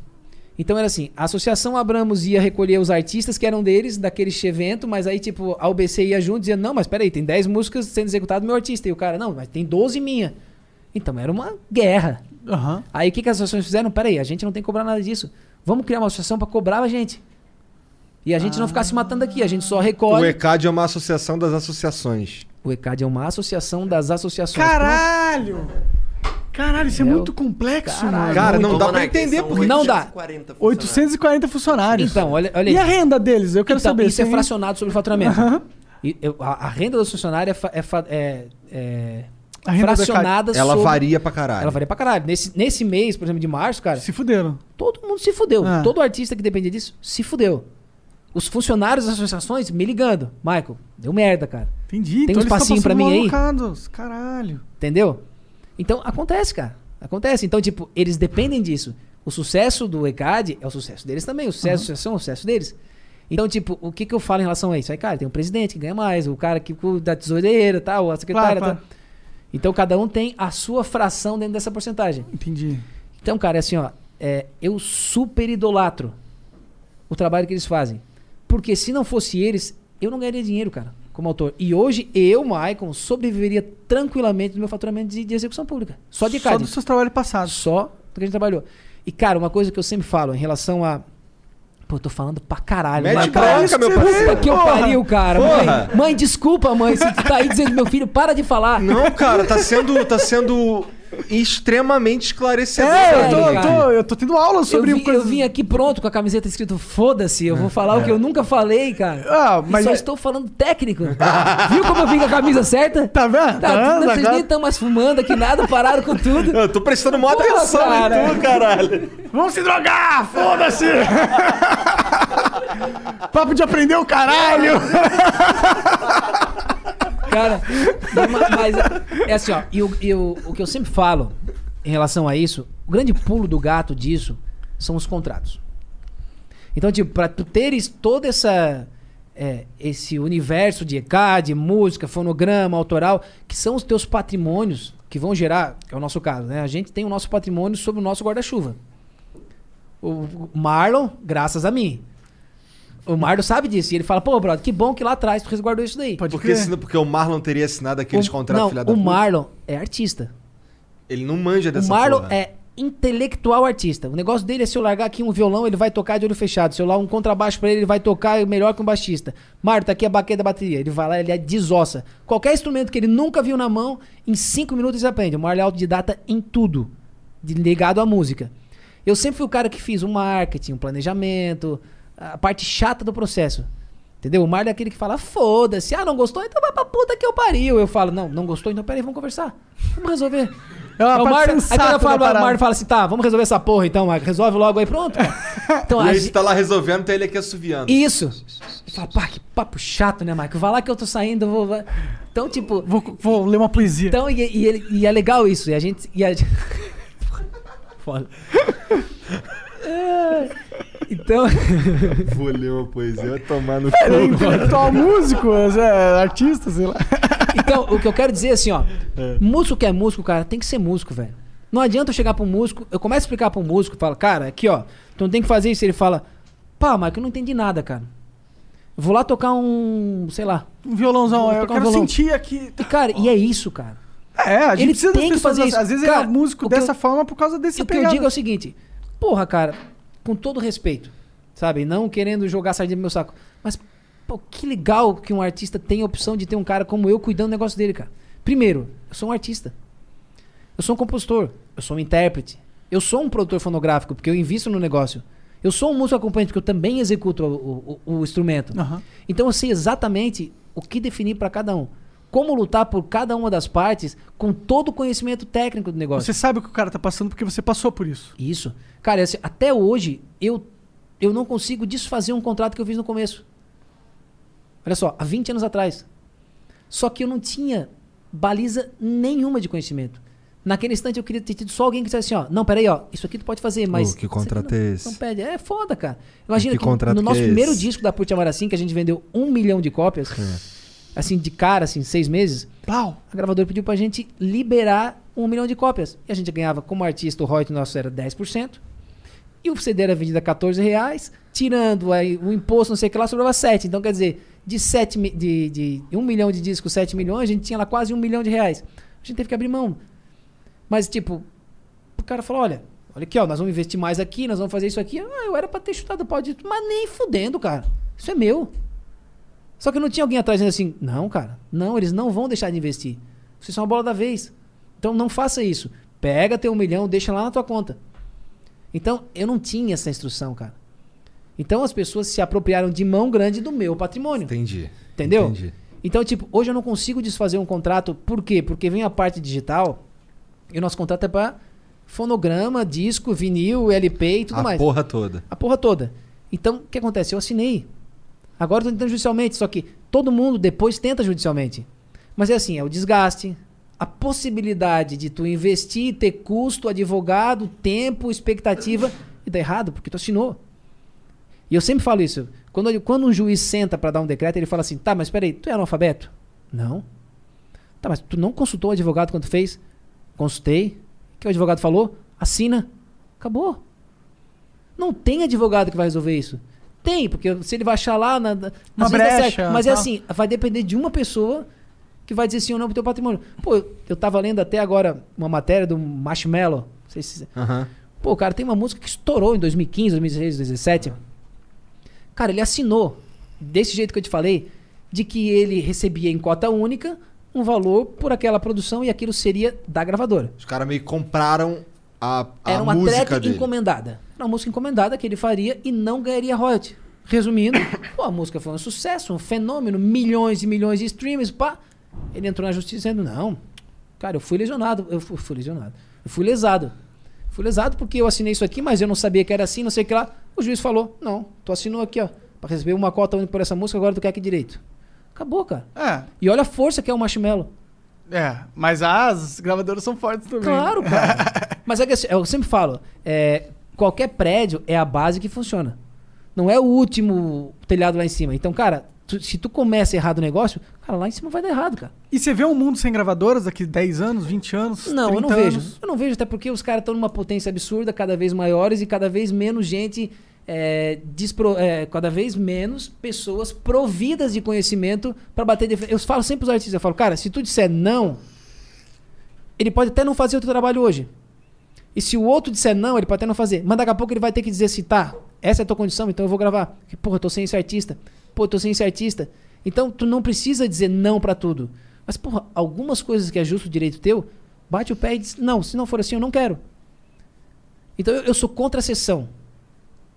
A sessão de direito que tu cede definitivamente irrevogável, irretratável, É, indiscutível. sua Pô, tu lê essa frase e tu fala, eu aceito.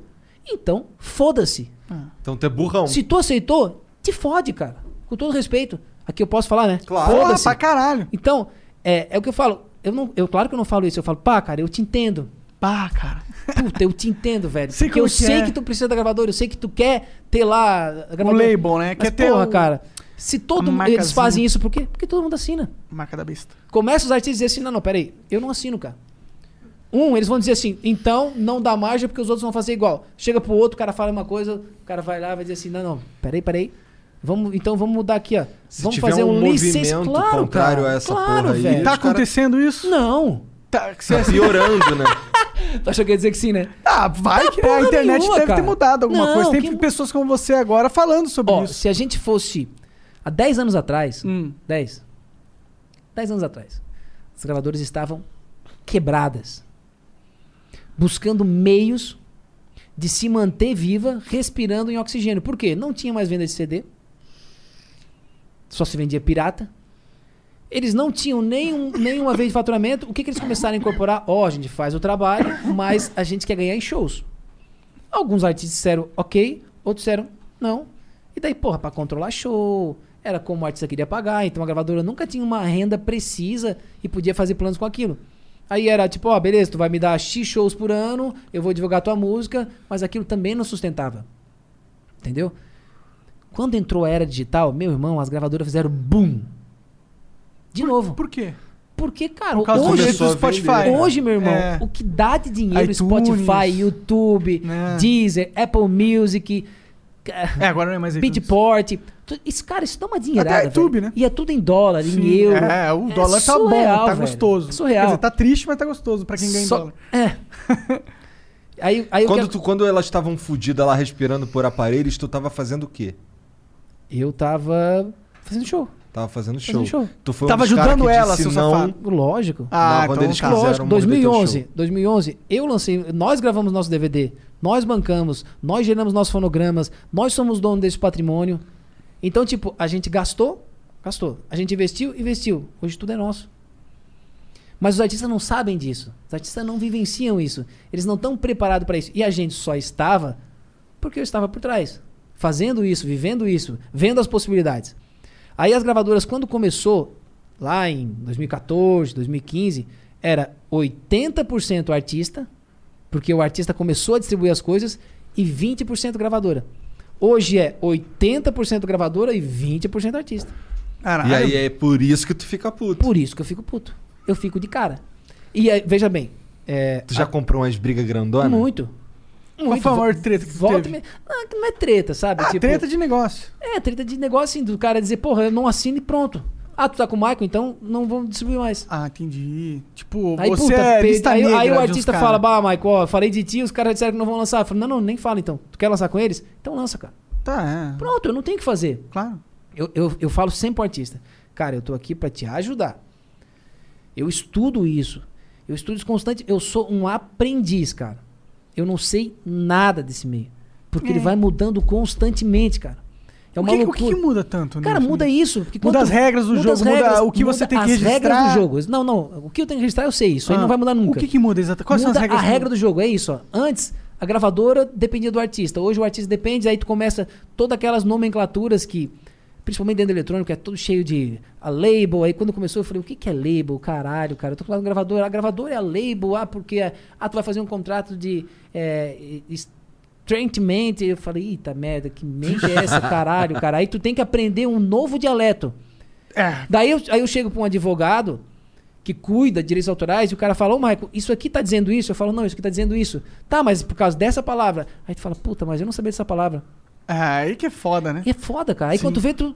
Tá, mas e agora? Então deixa eu saber Se você por quê. põe um É uma contrato merda, desse cara. pra eu ler, eu simplesmente não, Não, vou tu saber. dizer, é, o que é, artista faz. Ele fala, Michael, ó, dá uma olhada aí, eu não entendi nada. É. Aí é um, é um, é um Por isso que eu contrato tenho um de. advogado, inclusive. É um contrato de 722 folhas, mentira, né? Mas é uma coisa que tu fala, cara, não acaba nunca. Ele, o Sim. que ele falou lá na cláusula 1, ele tá falando na 52. Mas na 73 ele tá falando a mesma coisa da 1 e da 2, só que ele tá falando que se acontecer aquilo, o contrato nunca mais tem quebra de contrato. Ele fala, puta merda, cara. Chega no final, tu só tá, começa a ler, tu fala, acho que a, acho que a frase é a mesma. Eu afastando o Os microfone. caras que fizeram esses contratos foram os mesmos caras que fizeram as nossas leis aqui no Brasil, né? Pode ser. Pode ser. E, De um jeito pra te fuder. E precisa que tu nem o que se tá ligou que tu se é. fudeu, né? É, tá Cara. aí. é, Os cara, na verdade, o que a gente tá presenciando aqui é aquela velha história. Os caras tomam o poder.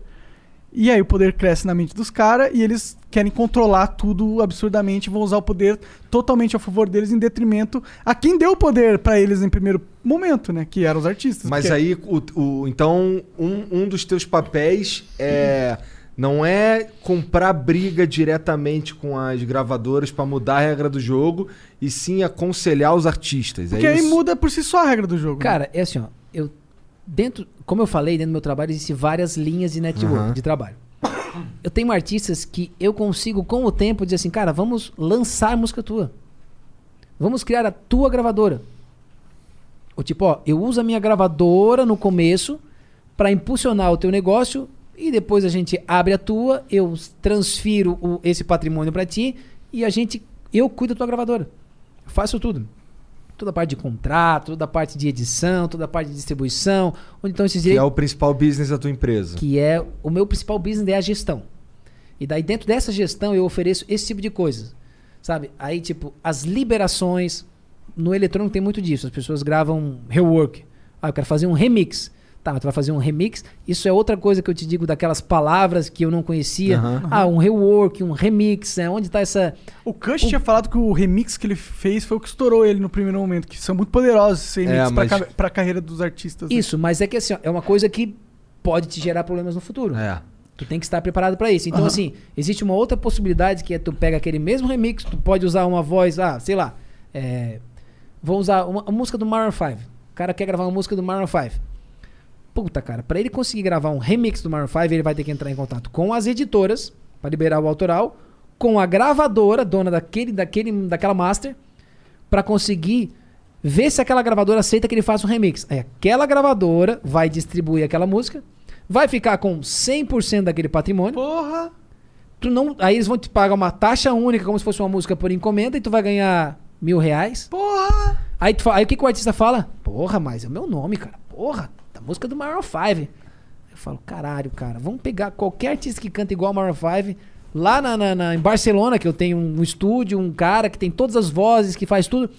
Vamos fazer assim, a gente pega, faz a mesma música com a voz idêntica ao Maroon 5, ao Maroon 5, faz uma outra base, não usa nada daquele elemento original e tu tem 100% desse direito. Eu busco a liberação autoral pra ti, tu distribui essa música, tu fica com 100% de direito. O cara fala, opa, Interessante. interessante. E funciona, né? Mas isso é, Imagina, é quando o cara já tá em outro plano. Aí a maioria fala: Não, ah, muito trabalho. Não, eu quero original. Eu sei que tu quer original.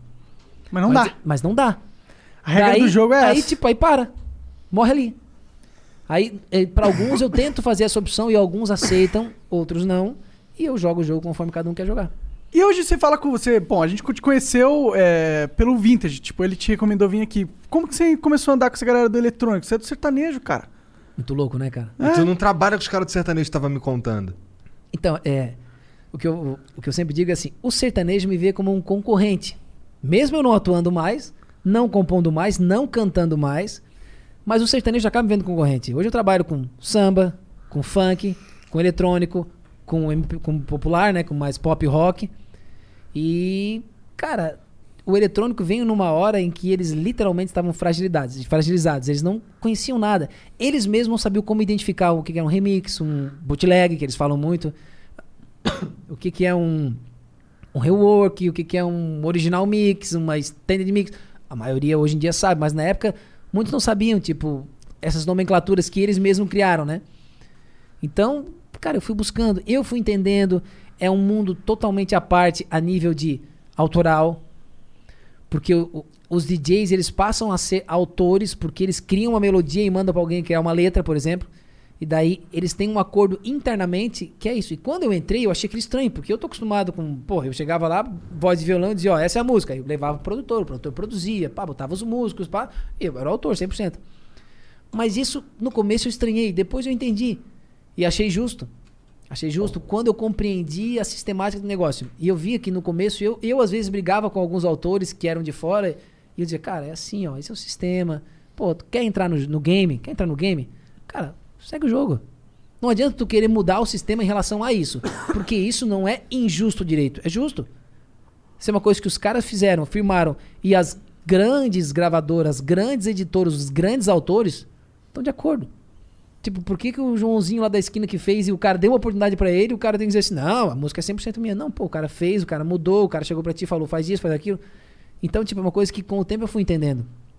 E hoje eu sou extremamente de acordo com isso. Você já chegou a escutar uns eletrônicos? Pô, escuto pra caralho. Escuta cara. você, você gosta? Não sei. Gosto, porra. Como você é musicalmente? Sei que você é do sertanejo, mas e como que qual que é o Então, seu cara, a, a minha vertente, a minha induzida pelo Marlon, meu pai sempre foi sertanejo, mas o Marlon sempre foi rock and roll, Aerosmith, essa coisa mais, né, dos anos 90 lá, toda aquela Aham. geração toda lá era nossa, então aquilo foi que a gente cresceu curtindo assim também, né, o paralelo. Pode crer. E esse eletro, o eletrônico mais é, vintage, Kush, Dub Dogs, Chemical Surf, que é a galera que eu trabalho há mais tempo, e fui conhecendo e entendendo o que cada um tem. Cara, hoje eu sou encantado com isso. Eu compus música eletrônica. Nunca ofereci pra nenhum dos meus DJs. Sacou? Interessante pra caralho. Sabe por que isso? Ah. Porque eu, eu não quero confrontar o interesse. Entendi. Não quer. Pra, Porque, pra... pô, eu vou chegar pro cara e dizer assim: olha a música que eu fiz. Cara, Ih, esse cara tá Ih, aqui. o tá cara vai olhar assim, oportunizando o "Ih, negócio." é só mais uma Porra. música. É, seria incrível, seria incrível. Ou ele podia dizer, né? Isso é uma música. É, Ah, aí seria ser. muito mais incrível. É, mas na verdade, assim, eu fico com medo de desse cara dizer, bah, cara, tá usando o nosso, o nosso meio de trabalho pra se beneficiar de alguma forma. Tu tem uma música aí? Tá na internet? Tem alguma? Não, não, não, não. Eu Tudo- tenho. tudo guardado a tudo, sete tudo em chaves. off, tudo em off. É, tem em off. dias. Da hora pôr uma aí. É, né? É, a gente vê qual Não, mas uma hora eu pego um. Depois você mostra que no- eu não trabalhei, ou que eu não trabalho, e falo pra ele, cara, ó, faz essa música aqui. Pronto. Por que não? Por que não? Da hora, né, pô? Lógico. Já que você tá em Ou então, quando o cara meio, vem procurar, eu vou dizer, ó, primeiro faz essa música aqui. Se eu gostar, eu tô falando contigo. não, vou fazer assim. não. E quando Pô, tu- cara, puta que pariu, dane-se, foda-se. Quando tu parou com essa vida de ser famosão no sertanejo, tu sentiu falta? Cara, eu vou dizer que quando a gente resolve parar, que esse dia não chega pra vocês, mas o dia que tu resolve parar, a sensação é de derrota. por mais que tu esteja com isso bem imbuído na tua cabeça e que esse é o melhor caminho e que tu cansou de lutar, tu vai se sentir derrotado. Que tu olha pra tua história e fala assim, porra, cara, olha tudo que eu fiz, olha tudo que eu construí, olha quantos CDs, quantos DVDs, quantos fãs que eu tenho. Tu fala, mas eu não tenho mais força. Então, eu sou culpado.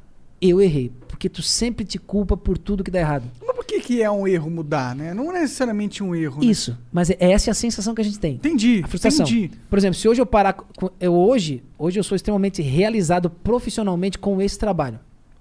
Claro, porque deu certo, porque eu tenho clientes, sabe, absurdamente incríveis.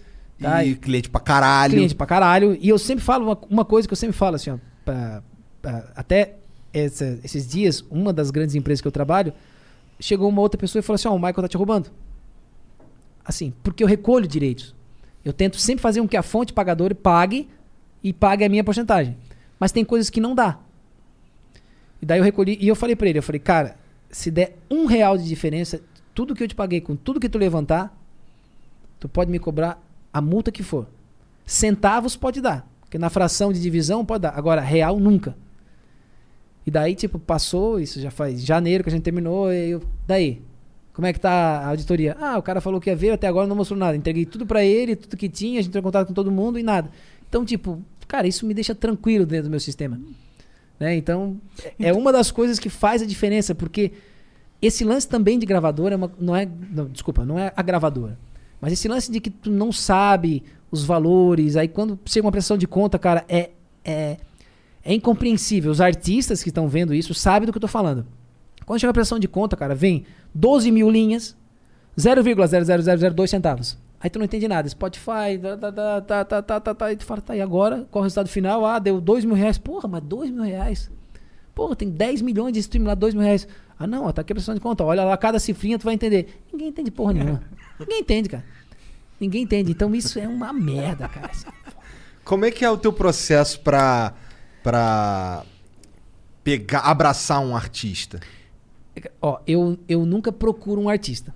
Procurei no começo, tá? Pra criar portfólio. os tal. artistas pequenos para eu aprender como eu conduziria esse trabalho com outras pessoas. Antes de aceitar os pedidos dos grandes artistas que me pediam isso, eu fui estudar com pequenos. Peguei pequenos da, do, da meu estado, da minha cidade, da minha região que eu conhecia, que eu sabia que tinha poucos valores, mas que sabia como funcionava o sistema e eu podia ajudar eles.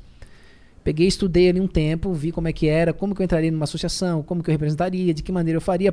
Quando deu certo isso eu entendi e organizei tudo, aí eu comecei a pegar os grandes artistas que me pediam. Ó, ainda tá em pé aquilo? Tá, então eu vou fazer pra ti. Esse artista chamou outro. Aquele artista foi chamando outro. E hoje em dia é só por indicação. Ó, pau, fulano passou o telefone. Ah, eu ouvi dizer que tu faz isso. Ah, putz, ó, vi aqui que tu tá com fulano. É sobre isso. Então é sempre uma indicação. Daí o que que eu faço? Como é que eu seleciono? Eu sou muito sincero, porque assim, eu ganho uma porcentagem. Tá? E essa porcentagem é engessada. Eu não altero porque, imagina, eu faço pro número 1 uma porcentagem e pro número 70 a mesma porcentagem. É mais justo, parece. É mais justo. E assim, porque eu sempre falo assim, se é um real ou um milhão, eu vou buscar. Com a mesma intensidade, porque é um direito. E é proporcional àquele artista. Tá? Mas quando eu pego um artista e eu visualizo que ele não tem o que receber, que ele vai criar expectativas com o meu trabalho, mas que os números dele não são reais ao que ele imagina, eu não pego. Quando eu pego um artista, por exemplo, às vezes chega um artista de ponta. Aí o cara me procura e fala, Michael, porra, vou falar teu trabalho, pá, legal, massa, pá. Eu falo, tá, peraí, deixa eu dar uma olhada aqui. Aí eu olho no sistema, analiso, pá, será que, que que tem, você que analisa? não tem? Ah, é- aí, aí tu quer a cereja do bolo, esquece. É, entendi, entendi. Isso aí não vai ter. tô brincando. Não, tô não, não, brincando. beleza, é tô curiosidade, brincando. curiosidade. É que na verdade, assim, a gente tem o sistema na mão. Os sistemas na mão. Então tu vai procurar mesmo, você tem todas Mas- as ferramentas pra procurar. Tudo. Aí é, você o- tem é tipo meu trabalho. Analytics, é isso? É tipo Analytics do YouTube, não? Não, não. É mais E- e complexo. tu tá falando do digital, né? Eu falo de toda. De, de- são vários meios, várias fontes. Eu Pode analiso crer. o que esse cara tem de edição, o que esse cara não tem de edição, o que tem de retido, aonde tá esse retido, quais são as gravadoras, se, se fez acerto, se tem royalties, se não tem, se tá sendo pago, Entendi, se tem entendi. autoral, se vai ter volume de retorno. Aham. Entendi, parece complexo. Parece o cara tentando Não, é- avaliar é uma, com- é uma com- empresa, por exemplo. É isso, mas é isso. Ah, Um artista é uma empresa, é um produto. pode crer. Então ele tem que me dar um resultado. Ou, ou eu dar resultado pra ele. Aham. Aí o cara que fatura lá, daí eu pergunto, tá, quanto é que fatura por mês? O cara fala, 20 mil. Beleza, então vamos dar um exemplo aqui. Eu cobro 25%, tu foi do exemplo do cara. Então, 20 mil, o cara vai ter que me pagar 5 mil. É isso? 5 Aham. mil, 5 mil. Então, se eu não, no mínimo, fazer com que o cara ganhe o dobro daquilo, e aí então eu pegar 10 mil e ele receber, em vez de 30, ele passar a receber 50, pro cara não vai ser vantagem. É verdade. Se eu fizer o cara sair de 30 e ganhar 35 e eu tirar 5, o cara vai olhar e vai dizer a mesma coisa. Aí esse cara vai falar mal do meu trabalho. Um falando mal do que eu faço, é fuder todos os outros bons que podem vir no meio do caminho. Então, quando eu vejo que eu posso, no mínimo, dobrar e resguardar o direito do futuro desse cara, porque eu sempre falo para artista assim, ó, o meu trabalho é a médio e longo prazo. Ah, o cara chega e fala, não, ó, porque eu preciso de dinheiro. Eu falo, tá, mas e? Não, não, vê o que tem retido aí que eu já quero, pá, nos próximos seis meses. Eu falo, não, não, pra mim não dá. Pra mim é o seguinte, médio e longo prazo. Vamos catalogar, vamos controlar contratos, vamos analisar cada fonograma. Cara, é assim, se a gente fizer isso de pensar só no momento, a gente tapa um buraco e abre outros. Se a gente for galgando isso e pensando que daqui três anos o teu patrimônio ao longo desses três anos vão estar resguardado, aí a gente vai ganhar dinheiro junto. Se eu vejo que o cara não tem paciência para isso, o cara fala, ah, mas eu quero saber disso. Isso não me interessa. Aí eu falo, não, eu te entendo, pá, tudo certo, já vou desviando. Ah, não, vamos fazer não, não, mas pá, não, cara, eu olhei aqui, acho que não vamos ter resultado. não dá pra pá. trabalhar. Não, não tá, cara. É. E outra coisa é, tipo, velocidade de informação. Velocidade de resposta. Já teve vários artistas que eu comecei a trabalhar no meio do caminho e eu falei, ó, parceiro, não dá mais. Fala no WhatsApp com você, uma semana depois você me responde. Isso. Ou então, assim, eu peço, ó, parceiro, eu tô te mandando essas, essa declaração de repertório. Me informa qual porcentagem que é tua, porque nenhuma dessas músicas está no ECAD, por exemplo. Nenhuma dessas músicas tem edição, então eu tenho que recolher do digital. Aí o cara passa um mês, eu, parceiro, conseguiu dar uma olhadinha? O cara, ah, putz, tô corrido aqui, eu vou olhar, aí depois de um mês aí eu falo, parceiro, tá aqui o distrato, ó, não dá porque essa, é, fica aberto. É, a gente não tem como Porque fazer o nosso cara, trabalho. o cara que cuida disso, o cara. Ô, Maico, tu falasse com o fulano? Não, porque eu já chamei aqui, o cara não respondeu, então chama tu. Aí eu falo, pá, cara, olha quanto tempo, sabe? O cara tá me cobrando, eu cobro o cara, daí fica aquela. A, a, a, a Tô, ponta desperdiçando minha eficiência aqui. Exatamente. Né? É isso. Eu podia estar dedicando aquilo a outra pessoa, então. Ó, esquece, parceiro, esquece, tá aqui, ó. Sim. E acontece muito essas porra? Acontece. É porque músico. Quando eu trato com manager. Música é foda, tudo vagabundo, tô brincando. Não, mas tipo, é que mas- normalmente música é muito jovem, não tem a disciplina. e não é só eu, isso. provavelmente seria um cara desse aí. É, e eu, ente- e eu entendo isso. Por isso que eu gosto sempre de tratar ou com assessor, dentro do eletrônico com manager. Manager. Manager é bonito, né, cara? É, bonito. Na minha época era assessor, é o produtor. Puta que Assessor é pariu. da hora também, mas é da hora pro cara que tem. É, né? É. Pode ser, pode ser. Então, tipo, quando eu trato com o assessor, eh, com o manager, esse manager, ele tem uma velocidade e o tempo desse artista. Diz assim, ó, pá, ó, eu consegui aqui, ó, Michael, ó, eu vou demorar uns dias porque ele tá viajando. Quando ele chegar aqui, eu vou, vou chamar ele na hora certa. Maravilha. Eu espero pelo cara e o cara geralmente ele faz isso. Então, mas quando eu lido direto com o artista, só se o artista for um cara diferenciado. Tem muitos artistas diferenciados. Tem, tem, tem pra caralho. Tem uns caras que são muito bons e são muito loucos também, porque eles, eles tem- só são bons porque eles são loucos. E assim, ó, tem muitos Maicon. Sacou? Tipo, eu sou um artista e eu sempre fui antenado nisso. Aham. Então tem muitos, cara. Pô, eu, eu não vou falar nomes aqui, tá? Eu falaria uns 4, 5, assim, que são diferenciados, dos diferenciados. Mas se eu falar, aquele sexto vai ficar chateado. Vai ficar de ciúmes. Aquele sétimo vai dizer, pô, por que, que o Michael tem preferência por Depois aquele tu cara? me conta no off. Então, É. isso, então fudeu, cara. Então fudeu. E, porra, mas, cara, é muito gratificante, velho. Eu tô É curioso gratif- pra saber por que que tu veio com aquela camisa foda-se e o que que é que... Onde é que tu quer jogar merda no ventilador, pô. Não, é- O que, que, que você tem de foda-se aí dentro do seu peito, cara? não, cara. é Você veio com esse papo porque eu vim aqui pra ser foda-se. Não, não, é, é porque eu, eu. Tu vê que a, a minha conversa é sempre política. Aham. Aham. Mas é, é- isso não é Tá minha mais conversa. business, na real. É, e- mas isso é a minha metodologia de vida. Aham. É o que você gosta, né, Isso, mano? É o que é- te, é- te é move, né? bem, é não é? me sinto bem. Puta, é isso que te eu- move. O que mais te move, além, de, é, além dessa parada de sua carreira profissional e tal? Você como humano, o que, que mais te move, assim, na sua vida? Seus filhos, imagino. Sua filha, na real. Minha filha, minha família. Sua família. Tem um hobby, alguma coisa que você tem, tipo... Cara, eu, jo eu jogo futebol. Futevôlei? Futebol, pá. Tá Essa é certo. a minha diversão extra, assim, né? Minha sobrecarga de, de descarga de energia, né? Por que futevôlei? Cara, porque é desafiador. Não é igual um futebol. Eu jogo futebol. Sim. Ih, falou que futebol não é desafiador. Não. Futebol não é que qualquer um joga. Qualquer um que tem habilidade da perna joga. Aham. Mas o futebol Tem que ter habilidade É na perna e na mão, totalmente né? diferenciado. É verdade. O futebol é pra frente, é com força, é velocidade. Futebol é sempre calmando pra cima, jogando, é noção de espaço, é totalmente diferente. É mais desafiador. Eu gosto sempre do desafio, assim. Aí quando você vai jogar futebol, você vai aonde? Você vai, você tem um, você associa um clube, alguma coisa Não, assim? eu tenho na, na minha Você casa. tem uma quadra de casa tem uma futebol. quadra de futebol. Ah, o cara tá Ah, com... foda-se! eu também tenho direito, parceiro. Tá certo, mano. Também tenho. Cara, tua casa tem uma quadra de futebol. Tem, na minha casa de praia tem. Ah, uma casa de praia. Uma casa de praia. Entendi. Mas é porque daí, tipo, é só quando eu tiro férias, né? Pode crer. Porque daí, tipo. Pô, mas da hora demais. Pra isso que você trabalhou tanto, isso, né, caralho? Pra isso que eu trabalho. Porra, não precisa Pra ter... Isso não é foda-se, é só a sua vida. É, não, mas é porque a pessoa fala, ah, quer ostentar, ah, quer botar uma quadra de futebol. Pô, é minha única diversão, cara. É, minha un... é o único prazer que eu tenho assim, Aí de é tão esporte. caro também uma- um negócio. É areia e uma rede, porra. Mas é caro, velho. É caro? Né? Cava um metro, aí tem que ter areia específica, drenagem, específica. tela, iluminação pra jogar de noite. Ah, não, entendi. tem Você tem todo uma puta Não, quadra. tem uma puta quadra. Entendi. Eu não sou um homem de pouca merda, Tá meu certo, amigo. tá É certo. muita merda, parceiro. Tá de sacanagem. Não, foda, foda, mano. É, tá bom, já que a gente tá nesse rolê, quantas casas você tem? Você tem um milhão de casas? Você é desses caras? Hum, Não, Não. não. Você gosta de carro? Gosto, mas eu tenho um só meu. Só um só? Só Ih, um. tá humilde. É. Qual que é o teu carro? Não, é um carrinho normal.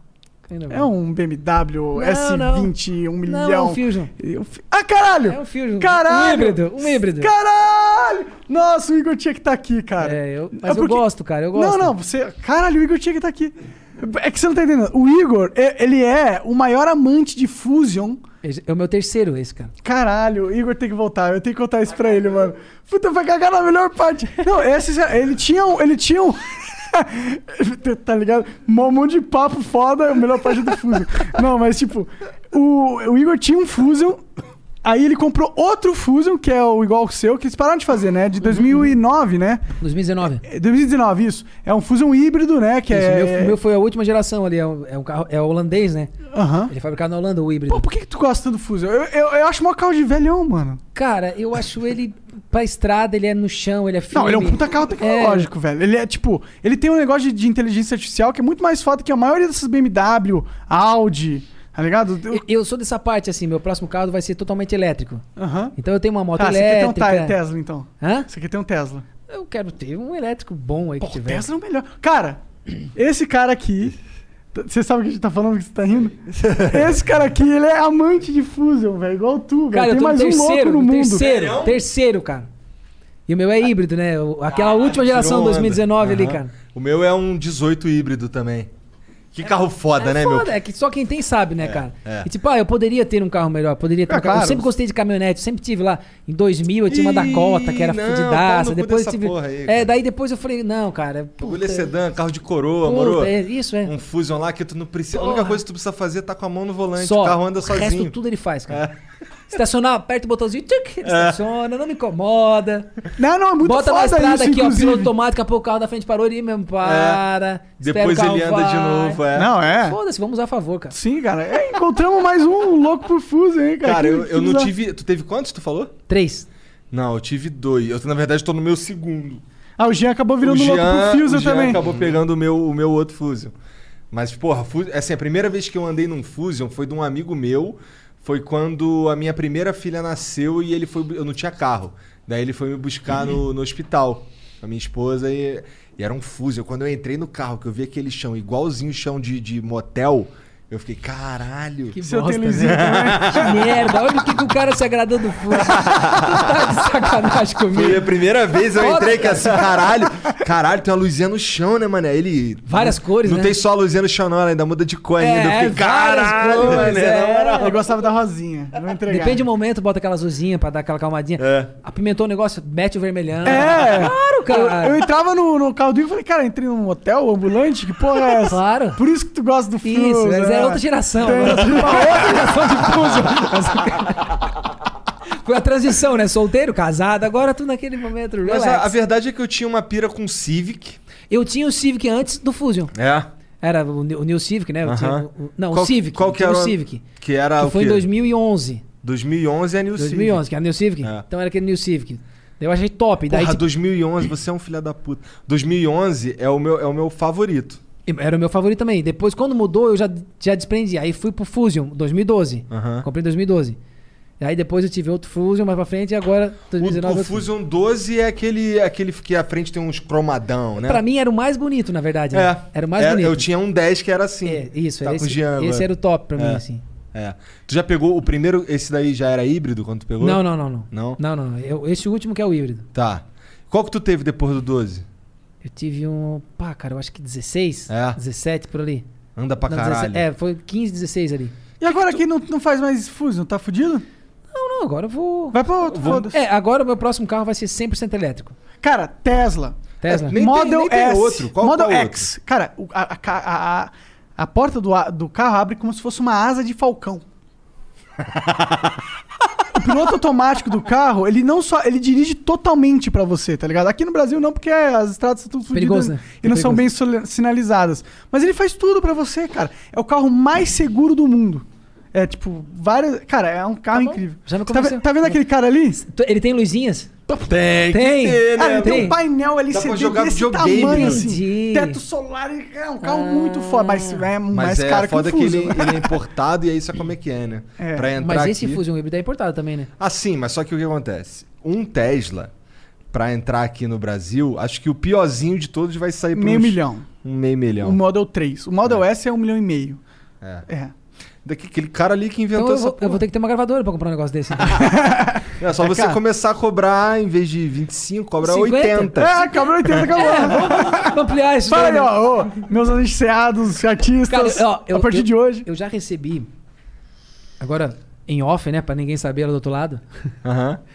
Eu já recebi proposta milionária de gravadoras, cara. É? Sério? Pra comprar a tua empresa? Não, não, não. Pra eu ir trabalhar e fazer esse trabalho dentro da gravadora. Ah, pra tirar concorrência também. Pra tirar a concorrência. Ah, tipo, ó, quer morar aqui em Copacabana? Escolhe o apartamento. Quer botar teu filho na escola? Escolhe a escola. Foda. Quer, Tentador. Quer ganhar Pô, Tentadoríssimo, cara. Eu acho que eu teria só. Foda-se. Sabe qual é o problema? Tipo, eu... Pô, não teria não. Ô, cara, Teria não. sabe o que, que é? Quando tu começa a imaginar que tu foi corrompido pelo sistema que tu quer descorromper, Verdade, você me bate Saca? palma, né? sabe? Tipo assim, pá, cara, eu lutei até agora, eu fui o filha da puta da história até agora, e agora eu vou entrar pros filha da puta, vou jogar pro outro lado. Só porque eles Puta, ofereceram cara, uma... isso é terrível isso, né, É. cara? Eu tá falando isso.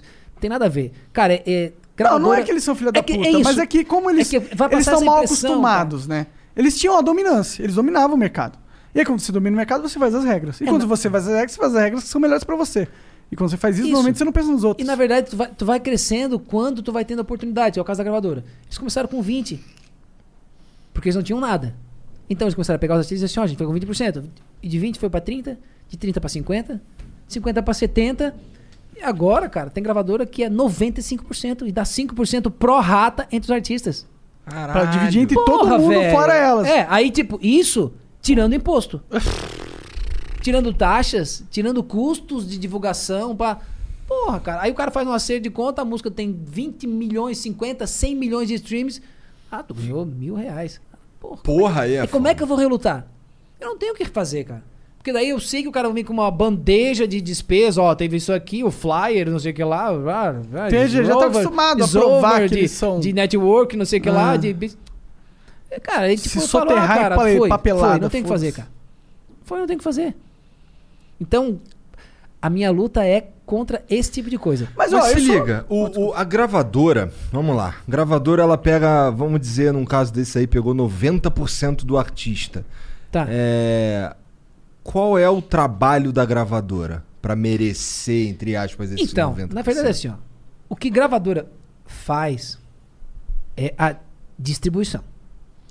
Ela faz os pitchings, ela informa as plataformas, ela informa as- os curadores de playlists, tá? E eles têm as playlists deles. E eles também têm um acesso mais direto dentro, por exemplo, do Spotify Brasil. Cada gravadora no seu país, sabe, tem esses, esses, esses acessos. Eles têm uma- um dedinho poderoso cara, ali na- tem. no algoritmo da parada. Tem. É, então, isso é Interessante saber indiscutível. disso. Mas, mas, por exemplo, assim, ó. Mesmo uma gravadora, ela também tá apostando. Ela também não sabe a receita do sucesso. Porque se eu soubesse a receita de sucesso, era só sucesso, meu irmão. Se a Universal soubesse a receita de sucesso, era só sucesso. Mais de cada 20 lançamentos que eles têm, um é sucesso. Eu tô sendo otimista, tá? É, Só que eles lançam. Só que eles têm. é, eles jogam na cena todos os dias com possibilidade gigante de sucesso. Por quê? Porque eles têm os caminhos e aumenta a possibilidade de acontecer. Eu às vezes lanço música que eu olho e falo, bicho, que música, cara. Que minha gravadora lança. O artista lá fala, essa música vai, ah, vai, vai arrebentar. Hit absurdo. Não acontece nada. Daí eu ensino uma música e falo, tá, tá aqui, tá aqui o pitch, pessoal, essa aqui, pá, vai dar nada, mas bota aí. Daqui a pouco, pá, 10 milhões. Plac, Oi, entrou em todas o as playlists. primeiro sucesso, né? Isso. Então, aí, Mas o pai dele já tinha falado. Mas aí o que eu quero dizer com isso? Que não existe uma fórmula. E às vezes, isso. A- Eu, eu faço essa distribuição, em alguns casos eu não faço absolutamente nada, e aquilo que eu não faço nada é o sucesso. Olha por te amar assim. A por te amar assim foi algo que ninguém acreditou. Nem o dono da gravadora. Gravaram na produção barata. E foi a grande música. Todo o investimento de todas as outras músicas quase foi insignificante. Porque aquela que foi o menor investimento foi o grande sucesso. E às vezes, na cena musical, é a mesma coisa. O que acontece é, uma gravadora dá uma possibilidade maior. Ela joga rede. É como um pescador que vai no meio do oceano, joga uma rede Tem enorme. uma- Ah! O que pegar, pegou. Isso, mas às vezes tu dá uma puta redada, tarrafada, e não pega uma cola de peixe. E às vezes tu vai com um anzolzinho e fala, pô, peguei um puta peixe. É, tem- aí são os pescadores artesanais, os caras pica, dos cara, mas- artistas mesmo, né, da parada. Eu acho que é, é um pouco de muito. Era a música, era o momento, entrou na playlist certa, atingiu o público certo. Tinha algo no cara, Tinha e às algo vezes o cara música, tinha uma inspiração cara, divina isso, da cara. parada. Porra, é, é, é fabuloso, cara. Eu, hoje em dia, vivendo a música eletrônica, olha, quem me diria um sertanejo, né? É. Isso eu acho muito Hoje, cara, hoje eu sou muito mais conhecedor de música eletrônica do que do próprio atual sertanejo. Mas porque o meu business me levou a isso. E porém eu entrei nessa viagem e, cara, eu consumo isso. Eu acho incrível, cara. Então quando vem as melodias que eu olho e falo, pá, que demais, cara. Olha esse looping, olha, esse, olha essa entrada, olha essa, essa baixa no momento certo. Entra... É do caralho, cara. Então quando tu começa a visualizar isso, tu entende o que um fã de eletrônico Sente. espera, sente e quer do artista, né? Que era uma coisa que antes, cara, puta, pra mim era um mundo desconhecido. Eu dizia, pá, eletrônico, não cara, tem é, na- é tuts, tuts, tuts. E quem não conhece é isso, cara. É. É, música de balada. Música de balada e é putz, putz a noite inteira. Cara, não é nada disso, cara. É uma outra energia, tu entra numa outra constelação musical, cara. Já pensou em fazer uns collab, pegar o vintage e pegar, sei lá, um cantor sertanejo atual aí? pô? Então, olha só, tem muita gente que me pede muita coisa. É que o vintage também não gosta dessas paradas, né? Eu- Ele gosta eu- de ser mais puro. Lembra do puro que eu falei da parada. minha música? Aham. Às vezes o cara fala, pá, Mike, eu quero. Preciso, sei lá, fazer uma música com Dash Dot, cara. Essa música é cara do Dash Dot. Eu falo, pá, cara, eu não vou mostrar. Entendeu? Porque depois que o Dash Dot vir e disser, Michael, eu quero isso aqui com fulano.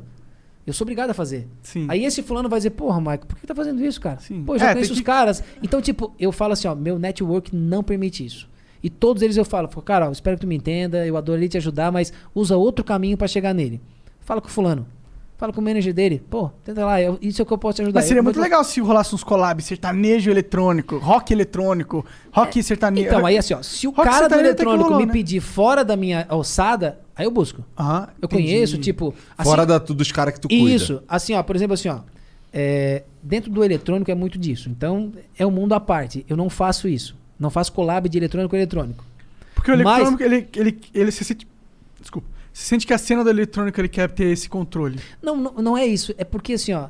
é, eu vou invadir uma, uma situação de um artista e ele vai se sentir obrigado a, no mínimo, ouvir porque sou eu que tô pedindo. Entendi. E às vezes não é isso que ele quer. Eu tô forçando uma barra. E aí você vira o chatão. Aí eu viro chato. Uhum, Entendeu? Então, tipo, vai atrapalhar o, o meu business. Pode crer. Mas, por exemplo, assim, eu já fiz muito, tipo, ah, eu trabalho com uma empresa de funk.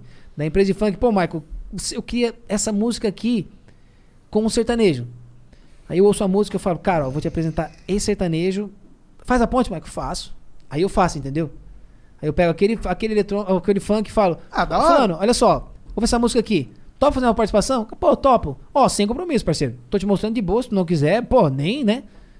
O cara fala, pô, mas gostei, legal, vou fazer. Vou fazer porque é por ti e vou fazer porque eu gostei da música. Pronto. Ah, da hora. Eu acho que Aí seria eu faço. Se o cara do você. eletrônico me pedir, Maicon, ó, pô, eu sei que tem contato, sei lá, com, com o MC tal, e quero gravar uma música com esse MC, aí eu faço. Mas aquele MC eu não apresento pro outro MC, e aquele DJ eu não apresento pro DJ. Sacou? Saquei, saquei. Caralho. Cara, é uma política de merda. Eu sou aquele político que eu te falei. Eu queria dizer, foda-se. Quer fazer? Fulano, olha aqui, o cara quer te mostrar uma música. Ouve, se não gostar, não grava e pronto, foda-se. Mas não dá, cara. Bom, eu sei que o teu irmão não se envolve nesse tipo de coisa que você falou. Ele é um artista que só. Cara, meu irmão é um cara do caralho. É, velho. que o bagulho dele é fazer. Não, arte. meu- não e, e ele é, tipo, ele é um, um ser humano incrível, cara. Você ama seu irmão, cara? Demais. A- e a gente nunca, nunca brigou. Sério, é difícil não brigar, hein? Nunca, velho.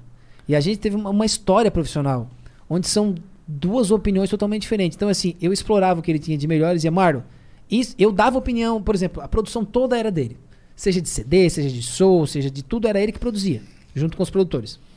Então ele dizia, pai, daí, brother. Eu dizia, pá, brother, por que, que tu não faz isso? Ele dizia, não, isso aqui tá muito não sei o que lá. Eu dizia, ok. Ah, legal, brother, mas se a gente fizer isso, porra, ficou bom, era isso que eu queria, mas eu não soube falar. Dentro da minha parte, o que eu faço e o que eu fazia, né? Ele sempre chegava e dizia, pá, Marco, mas por que, que tu não investe aqui? Daí eu dizia, não, brother, porque aqui é o melhor lugar, porque aqui a gente tem retorno disso. Ele dizia, tá, acabou. Então, essa relação nossa é fodida, velho. Ah, legal. Agora mano. volta a pergunta que tu, que tu fazendo. Não, Só pra é, não, eu eu- quero mandar um beijo que provavelmente ele tá ouvindo também aqui, dizendo, caralho, fala, foda-se, brother. que Ele me ligou Salve, aqui antes e Marlon. falou. Ele falou, brother. Salve, Marlon. Foi ele que falou pra mandar foda Ele que falou, ele falou, brother, ó, sem essa tua politicagem, manda o foda-se e mete ficha. Brother, eu espero que esteja honrando aí. o que eu tô Ah, falando. não. Ah, mas é- Caralho.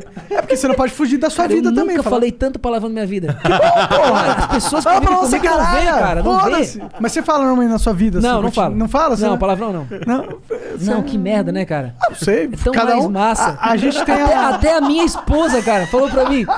Ela, ela me chama de lindo, né? Não sei onde, mas ela fala: Lindo, ó, chega lá, ó, fala. Deu merda, pode falar merda, fala caralho, fala tudo. Eu, oi, tá estranho o visto de ti, né? Falar, eu vou falar isso. Ela falou: Não, mas é isso, cara. Mostra o teu outro lado. tá? Beleza, amor, um beijo, tô falando aqui, vambora. É, não, porque a galera... O Marlon, o Marlon mandou tu, tu, tu falar aqui as paradas que. Mas eu acho que tu tá falando tudo que Conta uma que ser história aí que o Marlon queria que você contasse na sua cabeça. Não, não, não. Não, nenhuma, não Não, não, não. É, é que é, ele queria que eu fosse, que eu falasse isso da forma que eu tô falando. Aham. Seja aberto, Porque eu ser tô, sincero. eu tô totalmente desprendido de qualquer medo. Da hora. Sabe por quê? Porque assim, cara, é, pro que eu tô falando pra vocês e pra quem tá do outro lado, eu tô batendo com gente muito grande, cara. É. E eu não sou nada perto desses caras. Eu não posso, sabe, vir aqui e falar mal de uma gravadora. Porque são, são multinacionais, são empresas mundiais que têm a representação no Brasil e que estão cada vez maiores. E doida eu- pra te engolir. e doida pra mim. E vão me engolir, natural. Tipo, eu não sou nada perto deles. Mas vão te engolir? Não, tu vai vencer, porra. Não, Como assim vão te engolir, cara? É que assim, se eles quiserem, eles me engolem. Só Entendeu? se eles oferecerem um bilhão de reais. Não, não. Eles podem oferecer o mundo. Eu não vou. Um bilhão de reais você vai. Não vou. Você vai. Não vou, Ah, cara. você vai. Não vou. Tenho certeza que você vai. Não, um bilhão. é não, não, pera aí. Água, traz água aí. Traz água. Porra, caralho, me fudeu, cacete. Pô, aí? é um bilhão, meu irmão. Tá, passa o telefone pra ele lá. passa o telefone pra esse cara aí. Merda, né, cara? Que doideira. Porra, não, cara, eu queria saber o que, como, é que, como, é, como é que tá o Marlon, o que, que ele tá fazendo. Cara, o Marlon tá bem. Ele já. Ele passeou por várias vertentes, várias coisas, né? E hoje a gente faz algumas collabs. Olha, que dentro do eletrônico a gente fala collab, que é colaborações, né? A gente faz algumas collabs dentro desse meu próprio negócio. Né? Então hoje a gente tem uma parceria dentro desse meu próprio negócio. Hoje meu braço direito em várias coisas dentro desse meio, né? Ele, o Marlon é o CEO do negócio. É o cara que eu falo, ó, vai lá e fala com aquele cara porque eu. é, não vou lá falar com o cara. Então ele meio que trabalha contigo, sim. Meio. Tá. Ele não trabalha comigo efetivamente, assim, dentro do meu dia a dia na empresa. Mas ele é o É um cara. parceiro que... foda. É o parceiro foda. Aham. Ele é o parceiro foda, assim. É o cara que quando eu quero um cliente massa, pá, Xuxa, eu queria a Xuxa. Ele foi lá e trouxe. Caralho. Queria a família Sacomani. Arnaldo, a Thaís, a Júlia. Foi lá numa reuniãozinha e acabou. Ô, maneiro. maneiro. Bom, peraí, tu sabe. Bom, eu não, eu não tô. Eu não faço parte dos caras que você gerencia. O Flow não faz parte dos caras que você gerencia. Por enquanto. Isso significa. Por enquanto. Então, então, por enquanto, isso significa que tu pode me dar o contato da Xuxa, pô. Da Xuxa? eu posso dar 12 advogados, que é, com quem a gente fala. Como se fosse fácil, É né? A Xuxa aqui no WhatsApp. E aí, Xuxa, como tá a Xa- a Xa- Sasha? Sasha, nem se falou o nome da O cara não sabe nem falar o nome da. Salve, Su Aí, se Xuxa. dentro do Não sei falar nem o eletrônico, nome dela. Tá boa. É o álcool, é o álcool, desculpa. O que, que tu ia falar aí, cara? Não, não, que. Foda-se, né? Foda-se. Não quero mais falar também. Dá o álcool aí também. Viagem. Vamos, vamos ver o que, que os caras mandaram pra gente ali? Agora é a parte boa ou a parte ruim do É a negócio? parte. Ah, é, que vai continuar a mesma coisa, na verdade. vai, É, a mesma coisa. Então toca foda-se. Então Tem tá. a oportunidade de ouvir a sua música eletrônica. Tu tem no celular, será? Não, não, eu não. Tu, tu tá, tá, tipo, sete chaves full, assim. Sim, sim, é. Pô, é- na verdade eu, eu tenho ela na cabeça. Ah, Todas as minhas músicas não tem em lugar nenhum. Entendi. Pô, tu tinha que pôr pra fora essa porra. Seria muito Tinha, foda né? A ver. eu música chama ver. Lua Cheia. Ah. Lua Cheia, louco, né? Tipo, não tem uma música eletrônica chamada Lua Cheia. Não, tem nome de música sertaneja isso aí, pô. É, mas é que é, é dentro da vibe do eletrônico, né? Aham, não, sim, É muito que foda, é, é, mas é ainda, é o inclusive. sexo com a lua cheia. A testemunha desse sexo é a lua cheia. Caralho, então a música é mais. entendi. mais essa, essa coisa mais hot, Caliente, né? Caliente, é. Pô, Puta ué, que eu pô. parei. ó. DJs de plantão. DJs não, nunca DJs, hein? Produtor. Produtor musical. Entendi, rola isso? Nunca. DJ é de funk. Entendi. DJ é de funk. Entendi. Ou DJ das antigas, que só DJziavam o negócio, né? Hoje em dia produz. Hoje são produtores musicais. Sensacional. Tá certo. Tá Olha, subiram de Subiu andar absurdo. Mas é ó, caralho. e dentro do eletrônico, tu- toda essa toda essa situação que eu cena eletrônica é porque a cena eletrônica é muito jovem. O sucesso do eletrônico é, produzido, no caso, né, sem que fosse o remix, sem que fosse essa cena eletrônica de putz putz de balada, ela é muito jovem, ela é muito recente, então ainda é muito diferente de um sertanejo, que é anos e anos, do pagode, que já vem de anos também, e do funk, que também é uma coisa, né, já Muito mais- é. mais antiga. E o eletrônico é uma tendência que vem de fora e que vem dominando e que demorou muito para se tornar um mercado comercial. Quando eu entrei na cena, o próprio ECAD não entendia como diferenciar isso. Às vezes eles me ligavam, Maicon, olha, isso aqui, ó, tá certo, cara. Essa classificação tá certa em como tá aqui. De quem é esse direito? Então, tipo, eu tive que aprender e muita gente também não sabia como identificar isso. As próprias gravadoras, as próprias editoras não sabiam aonde elas se apropriavam, o que, que era o que. Então é uma cena muito nova que ainda tá se firmando, assim, sabe, a nível dessa situação. Então, porra. É, Trabalheira fudida. é uma trabalheira, cara. Então é- eu super entendo essa. Mas é um potencial também, né? Não, puta potencial, Né? imagina. Porque, porra, E eu, eu você tá fico- jovem a e, né? é, e é- o que eu quero dizer com isso é que eu entendo essa fragilidade de conhecimento dos DJs, dos produtores, tá? E, e o fato das pessoas se apropriarem, porque, bicho, é tão fácil eu vir aqui e pegar o, o que vocês têm, que é o que a gravadora. Não o que a gravadora faz, mas que é, tá ali, né, cara? Caralho, o cara tá cheio de dedo De no dentro, bagulho. não, é que né, tá cara? disponível e não é só gravadoras. A Os gravadora empresários- vem e pega, não, pera, eles não pegam. É, é que na verdade assim, eu, eu tô jogando só a gravadora. Mas tem as editoras, tem os próprios empresários. Ah, os empresários Claro, são. É, cara. tem, aí tem. o- putz, Tem, tem sempre alguém Tanta história de empresário, filha da puta, aí no foda, mundo, cara. né? eu Então- já sofri com nem empresário, mas a gente. É, às vezes o cara tinha um cara que trabalhava lá com ele e o cara pegou tudo isso, recolheu tudo e depois quando eu chego eu falo, tá, mas quem tá recolhendo é o fulano. Não, mas fulano trabalhava comigo, imagina, ele nunca recolheu um centavo. Não, ele recolheu tudo. Oi? Então quer dizer, eu tô falando de gravadora porque é o. Sabe, a, Porque você é um peixe grande aí é da o peixe parada. grande, né? isso. Né? Então, tipo, eu não tô contra a gravadora. Tá Eu sim. estou só contra. Quer dizer. Pô, cara, eu, eu lido com muita gravadora, velho. Eu lido com muitas editoras, porque eu preciso de todas as liberações de música pra esses Mas será que os funcionários lá ligam pra isso?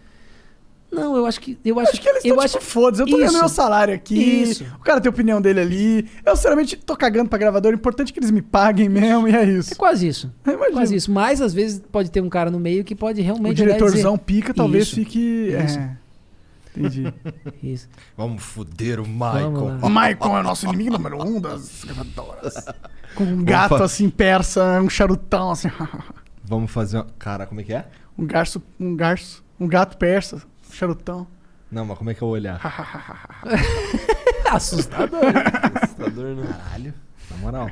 Vamos fazer uma pausa aqui de três minutos e a gente já volta pra ler as mensagens, tá bom? Vou contar até três e o microfone vai ficar mudo. Um das três. Ô, tu tá ligado? A gente, eu te falei que essa música quem fez foi o Vintage, né? Foi. E eu fiz todo o processo de liberação dela. Ah, é? Pra vocês, claro. Obrigado, cara. Todas as frações de como era, tudo isso eu organizei, documentei, me passaram. Caralho, lá. Vocês não sabiam, né? Tá Não, recolhendo Quando eu alguma... ouvia, lógico, Tá cara. recolhendo alguma coisa? Lógico, mas isso é distribuição digital, sempre tem. É, não, mas já não deve ter nada. Ninguém deve estar usando essa porra. Claro que tem, cara. Quando vocês rodam aqui, existe uma distribuição. Ah, é? Lógico. Pô, da hora. Qualquer lugar que executar, seja público, seja digital, tem frações de centavos. Aham. Só que isso no volume acaba tendo centavos. Num volume maior, acaba tendo reais. E num volume infinitamente maior, passa a ter centenas e dezenas e assim Ou, por diante. você tá ligado daquelas playlists que rola no YouTube? Que fica ao vivo tocando várias músicas, tipo lo-fi. Você tá ligado nisso aí? Tem um de uma menininha estudando, que é um desenhinho. Não sabe o que é isso? Cara, vou te explicar. Tem um- uma playlist, não é uma playlist, é uma live. Tá. Que fica rodando 24 horas por dia. De música. É eletrônico, lo-fi é eletrônico, né? É. E, mano, tipo, papo de 50 mil pessoas ao vivo sempre. Durante 24 horas, entendeu? Seria muito foda, o que eu tava pensando. Se tocasse a nossa música lá nessa playlist, por exemplo. Dava pra ganhar uma grana aí só do- dos royalties. Sempre dá. É. Sempre dá. Esse negócio de playlist é muito foda no YouTube. Tem muitas playlists assim bombando, assim, sabe? Que põe uma música ambiente e é um estilo específico daquela, da, daquela live. E tem muita gente que a gente mesmo fica colocando aqui embaixo no Flow, rodando pra música ambiente, que é muito bom, tipo música de elevador, música de lobby, tá ligado? Sim. E eu acho que, pô, inserir uma. é Que a nossa música é totalmente assim, uma música que dá pra colocar no ambiente. Cara, né? tudo que é. Eu trabalho com gestão, né? Então tudo que tu gerencia de forma correta, tudo dá dinheiro. Tudo. Qualquer coisa. Aí vai depender do potencial de cada um pra fazer desse dinheiro muito ou pouco. Aham. Entendeu? Então Total. eu sempre penso assim, cara. Ô, puxei esse gancho aí, porque o Gaspar me, me veio me falar aqui, ó. Ele falou assim, ó. Qual é? Fala que a música do Flow é do Vintage ainda não foi registrada, hahaha, que não tá recolhendo o digital dela. Aí tu já fez a parada. Se fudeu. Aí ele falou aqui, ó. Manda ele a merda. Caralho, o Michael já, o Michael já fez, eu nem sabia.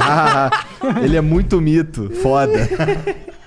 Aí sim, Cara, pô. o Gaspar é assim, ó, é aquele carimbo de validação do meu negócio dentro do eletrônico, né? Porque ele é o cara que. Ele é chato, cara. Ele é burocrático. Ele é sistemático. Ele é, pô, ele é um, um cara que estudou pra ser diplomata, né, meu irmão? Caralho. É, então. Não sabia tipo, disso, não. é, sabia, pra mim, pra sabia mim- que ele tinha ajudado a vender um relógio pro Faustão. Então, é, quando, quando eu tenho quando eu tenho um cara que, eu- que olha e fala assim, porra, Marco, eu carimbo o que tu faz, cara. Eu assino que o que tu faz é bem feito. Do nível do Gaspar, é porra. Caralho. Entendeu? Não, então, tipo. O Gaspar, o cara, aquilo que eu te falei, cara. O Gaspar, pra mim, ele tá envolvido com alguma máfia, algum bagulho assim. Qual é, Gaspar? Aí, esse bagulho aqui, mano. Ai, não, conheço o dono. Qual é, Gaspar? Tu queria fazer um bagulho aqui assim? Não, não, conheço o dono. Tem conheço o dono da porra toda. Ele não conhece o tipo diretor, não? Eu conheço o cara Dono. que. É, o dono. O que assina lá, o que manda? Eu é, fui tava falar aqui, com ó, ele, eu tomando café da manhã com ele na casa dele. E o pior que não é mentira, porque teve uma que eu fui, eu mandei pra ele aqui um bagulho que a gente tava fazendo pra uma empresa, uma, uma um, como marketing ativo. E aí eu mandei pra ele, pra ele dar uma, que ele tinha falado pra eu mandar pra ele assim, essas paradas pra ele dar uma olhada, ver se tá maneiro e tal pra eu dar prosseguimento. Aí eu mandei, aí ele falou assim: "Cara, tu vai rir, tu vai achar que é sacanagem, mas eu sou brother do dono dessa parada aí". E é mesmo, porque eu tava falando com o cara que é o dono mesmo, tá ligado? E aí e aí bateu, eu fiquei, cara, é verdade. Não, Esse cara é... é um filho da puta. Fuçado. Mafioso. Eu chamei de mafioso. Quando a gente vai falar do Gaspar aqui, assim, pô, mafioso que arrumou essa parada aí. Salve, Gaspar, ele tá assistindo. Valeu, Salve, cara. Gaspar. Abraço, parceiro.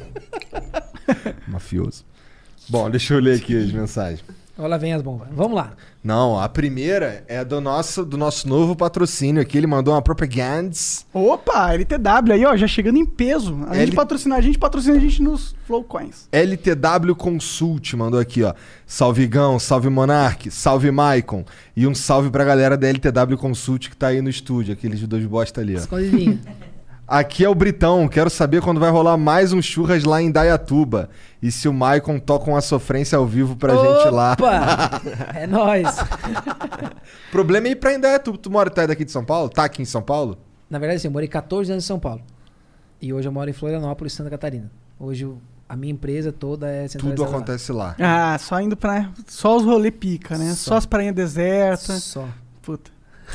Pior que- Floripa Caralho, é muito foda. pior que, puta, eu queria. Cara, é, é tudo, é, tudo é planejamento na vida, né? Claro. Eu, eu, eu posso dizer que tudo que eu resolvi fazer na minha vida deu super certo. Hoje a gente tem uma empresa familiar de ônibus que a gente construiu junto. Pô. A empresa tá lá linda, que tem o nome da minha mãe, que é a Lídia. Ela foi a percursora, mas a gente acabou ajudando eu e o Marlo, né? E a minha irmã hoje. A nossa música, que foi um sucesso. Tipo, que a gente não tem, né, o que questionar.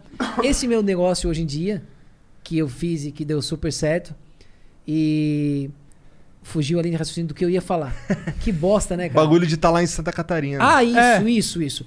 Quando eu vim pra São Paulo em 2001, o que que eu pensei? Eu falei, eu vou trabalhar dos meus 20 até o 30 em São Paulo. Aí quando a gente tem 20, a gente acha que 30 é velho, né? Eu falei, e vou viver a minha aposentadoria em Floripa. Eu acabei demorando um pouquinho mais, que eu, eu fui em bo- 2010, eu fui lá botar meu primeiro negócio, 2011, desculpa. Aí 2012 o segundo. E Como daí assim, primeiro negócio, segundo que eu negócio? montei um restaurante de comida japonesa Então lá. você chega assim, ah, vou pra essa cidade. Então primeiro eu vou estabelecer minha base aqui. Vou comprar várias indústrias Não, aqui. o, é, é, o que eu fiz, na verdade, foi montar a primeira filial da empresa de ônibus da família. Daí eu fui lá e montei. é a empresa eu de montei e ônibus de organizei. turismo? Não, de ônibus de fretamento de viagens de turismo. Entendi. Exatamente. Só aqueles ônibus de dois andares, de Aham. geração, Tá. leito-leito, né? Lídia Turismo é o nome da empresa. Hora. Já, já, já vai lá, se quiser contratar aí, ônibus pica, ar-condicionado, Não, mas os é, bichinhos. a gente é, é só viagem de alto padrão, de longa distância. São, os- são os ônibus da hora, então. Isso, da hora, aqueles dois andares, né? LD que a gente fala dois que é andares, drive, o é. negócio é- É o, do, do- é o DD, né? Que é o Double, Double Deck, Decker. Double Deck. Ah, Chique, né? Então, aí eu fui lá montar essa primeira, essa primeira empresa lá em 2011. Aí depois eu montei um restaurante de comida japonesa em 2012. Né, você gosta de comida 2013. japonesa ou, Adoro, ou só adoro. porque dá dinheiro? Não, mesmo? adoro, adoro. E É também porque dá porque dinheiro. É, É, mas é, aí, é que foi uma função, cara. Pá, eu vendi de porta fechada, assim, ó. Me incomodei porque...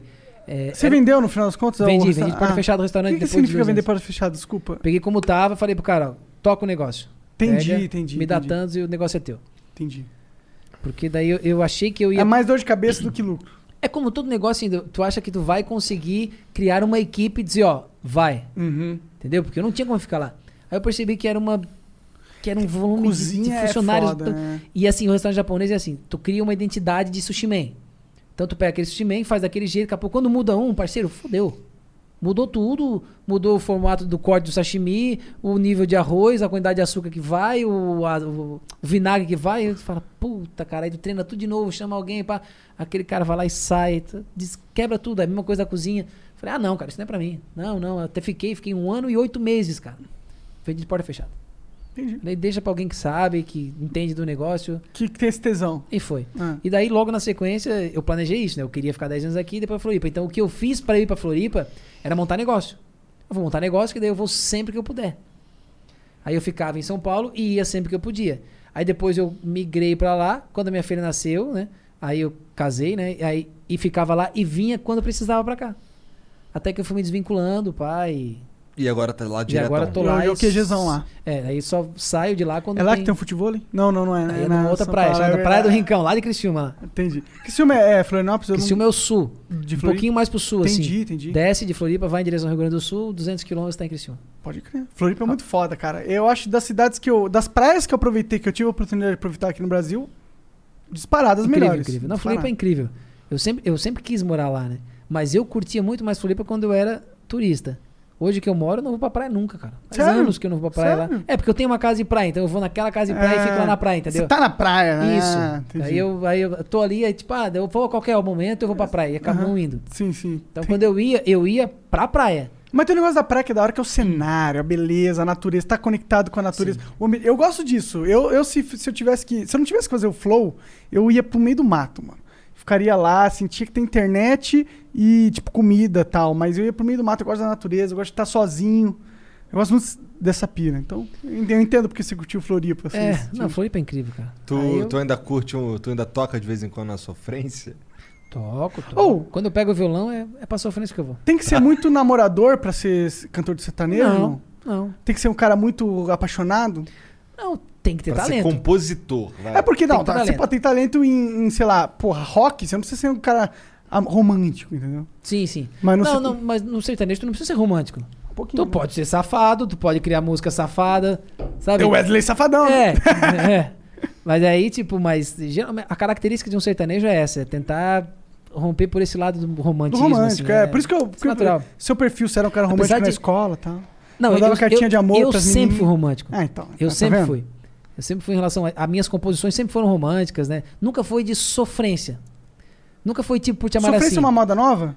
A- Não, a por te amar assim é uma sofrência. É uma sofrência. Claro, por te amar assim, a felicidade Verdade, é o verdade. meu castigo. Porra, mais sofrência que será Porra. que tanto amor pra mim é proibido? Estou morrendo aos poucos, é um drama, caralho. É verdade. Por sonhar contigo, deseja tua boca sem poder beijá-la, castigo. Deseja sua pele sem poder tocá-la e queimo de vontade a cada mais. O cara só se fode, bicho. Isso é sofrência. Mas as minhas composições. A, a, a Por te amar assim é uma composição minha, mas a minha composição natural é Tá na cara que você não me esqueceu. Ó, É tá o na cara contrário. que o seu amor sou É. eu. Tá na cara da pra. Um dia eu sei que você vai se arrepender do que fez e vai querer voltar. Isso é música de corno. Não, é porque na verdade. Pode ser. É, pode um ser. pouco, essa última Mas é parte assim, eu aí. sempre vai, tipo, eu sempre vejo o outro lado do negócio. Tipo, preciso ficar bem. Mas Sim. só que o que vende é o quê? É porque quem sofre é que ouve música. Porque quem tá, tá bem, sofre- é não, quer ouvir, não vai dizer assim, porra, tá na cara que você não me esqueceu. Quem, quem quer ouvir música é aquela puta, tá na cara que ele me esqueceu, tá na cara que ele não me quer mais. E aquele vai ouvir música e sofre. Faz sentido. Marília Caralho, Mendonça. Total, total. Marília Mendonça. Máximo. Por isso que a bicha tá em um fenômeno. Marília Mendonça Sim. é espertíssima, cara. Faz sentido total, né? Claro. Caralho, não tinha pensado Pô, por pior que o dia que a Marília Mendonça. Eu vi um cara falando na internet esses dias aí, não lembro quem foi, cara. Mas eu vi no Twitter um cara falando que. Porra. A nossa felicidade é que a Marília Mendonça só tem uns relacionamentos de merda, porque a hora que ela pegar um relacionamento maneiro, fudeu, acabou. Acabou, acabou. Não tem mais poesia. E é isso, né? É, tu tem que achar o caminho certo. Ela vai ter que ir pro rap. É. Ostentar, sou foda. Como vários caras. Pega o geral, É. arregaça. Bom, então qualquer dia a gente vai lá em Dayatuba lá comer um churras do Britão Porra, e to- tocar uma sofrência. Tudo isso pra gente falar um, um, um- É, uma pergunta. só uma. Que Assim foda, que é bom. Mas isso que é legal, a gente, a gente lê o bagulho aqui e, E aí troca já- ideia. já- já Cara, é é. assunto, aquilo, é. eu tava morrendo de medo. Já falei isso pra você, tava morrendo de medo de vir aqui, cara. Eu tava totalmente, sabe, Ah, receoso. tu é, tu é famosão, cara. Já teve várias situações Sim, assim. mas é velho. porque eu- é como se tu se sentisse fora do, do É aquário você de tá- novo, entendeu? Aham, muito é. tempo sem fazer uma entrevista, cara. Não é uma entrevista, é uma conversa, cara. Não, mas é, é, porque lá do outro lado tem gente vendo e contando da minha vida, Entendi, entendeu? entendi. Então é uma E é que a entrevista, gente cara. fala isso porque, porque com você não foi o caso, né? Mas porque rolou uma conversa aqui Isso. e tal. Mas normalmente o cara que vem com essa mentalidade de entrevista não, não rola, porque ele tem uma expectativa da entrevista Sim. de TV e tal, que é uma merda, Uma tá merda, ligado? merda. E aí, por isso que a gente gosta de. Mas se você for lá no dicionário, entrevistas são duas pessoas conversando. Isso, falando sobre vi- assuntos. É, é. Onde outras pessoas. Tá Pô, ligado? queria muito que chegasse a mensagem aqui do Marlon falando uns podres aí. Porque agora eu Marlon, fiquei- manda aí, Marlon. manda aí Bom. o dia que ele, ele acordou pelado ah, no meio da, da Paulista sonâmbulo. Caralho. isso, isso não aconteceu, mas uma vez nós tava com, com- com eu e o Mário na Paulista. E o, o Mário era, o Mário sempre foi filho da puta, cara. Que é a mesma mãe minha, mas ele sempre foi. É, aí a gente tava lá e ele com, com a Cherokee dele, né? Daqui a pouco prrr, o carro parou. Eu falei, Mário, o que aconteceu? Ele falou, acabou a gasolina. Eu falei, e agora? Ele falou, agora não sei, eu tô saindo do carro, tu te vira. Na Paulista, eu fiquei lá no carro. Eu falei, filho da puta, e agora? Quando eu olhei ele descendo no morro lá assim, ó, ó, ó. Ai, pô, Que porra é essa? E lá fui empurrar o carro. Eu sou um idiota mesmo. cara. Eu pensei, o carro é teu, se fode. Atrás dele aqui. Ah, o da- cara é teu, Claro, entendi. vamos pegar de mão dada e vamos contigo embora. Que filha Manda da guinchar. Idiota, né, cara? Castigou, cara. Como é que o cara anda com o carro até acabar a gasolina Não, pra e é isso. começar? Foda, né, cara? É foda, É é foda. foda. Lá Bom, fui eu empurrar ainda até o posto lá embaixo. Ah, Não, cara, não. Que fase. cara. merda. O cara só vazou foda-se. Não, só. Cusão máximo. Não dá, não dá, cara. O Lamic Music mandou aqui. Salve, salve família. Passando aqui pra agradecer esse cara. Fico feliz de trabalhar e ser amigo de pessoas competentes e fodas assim. Obrigado por cuidar de todas as minhas músicas. Maicon, sou igual a você, enérgico e pra cima. Como você faz pra se manter assim mesmo nesses tempos? Porra. Tá aí, né? Ah, né, cuidei dos meus direitos, Eu aí eu tô tranquilão agora. É, é, tem isso, Pô, né? um, um abraço, né? Parceiro, é, cara, é, é muito é gratificante isso, cara. Porque eles eles percebem o que eu faço e eles são gratos. Então, tipo, pra mim, e quem não tem gratidão não tem caráter. Concordo, os assim caras- embaixo. Tem gratidão, cara. Então isso é o que me motiva, não é o dinheiro. O dinheiro me me impulsiona, mas o que me motiva mesmo é essa gratidão, é os caras ligar pra mim e dizer: "Pá, cara, como esse dinheiro me ajudou esse mês". E ainda mais nessa pandemia. Então, pô, é massa. Eu acho eu Verdade, acho você é o melhor isso. aliado dos caras na pandemia, Isso. né? Hoje em dia, tipo, quem. Que não tem show mais e, aí. e eu, e eu acho que eu cheguei a comentar aqui no começo, mas a gente não acabou dando sequência. O pessoal nunca deu muito valor pra esse dinheiro. Porque quando tu tá fazendo show, ah, pô, tu tá lá cobrando, ah, não vou nem dizer os de ponta, vou dizer os médios, tá cobrando 5, 6, 10 pau por cachê, por show, e tá fazendo 20 shows no mês, pô, tu ganha uma grana significativa. Aí quando eu chego lá com o ECAD e falo, ó, tu ganhou 5 mil, o cara fala, puta, que merda, que eu quero que isso aqui, cara. Realmente, o cara não valoriza. Não enche o olho Mas eu sei que, como eu sempre falei, vai acabar. Lá na frente, eles vão olhar pra mim e vão dizer, porra, Michael, obrigado por lá atrás, quando eu não tava nem aí pra isso, tu cuidou disso pra mim. E vira uma bola de neve também, à medida que o cara vai produzindo, Porra. vai produzindo, vai produzindo, Isso. vai produzindo. Só que o que aconteceu? Veio a pandemia.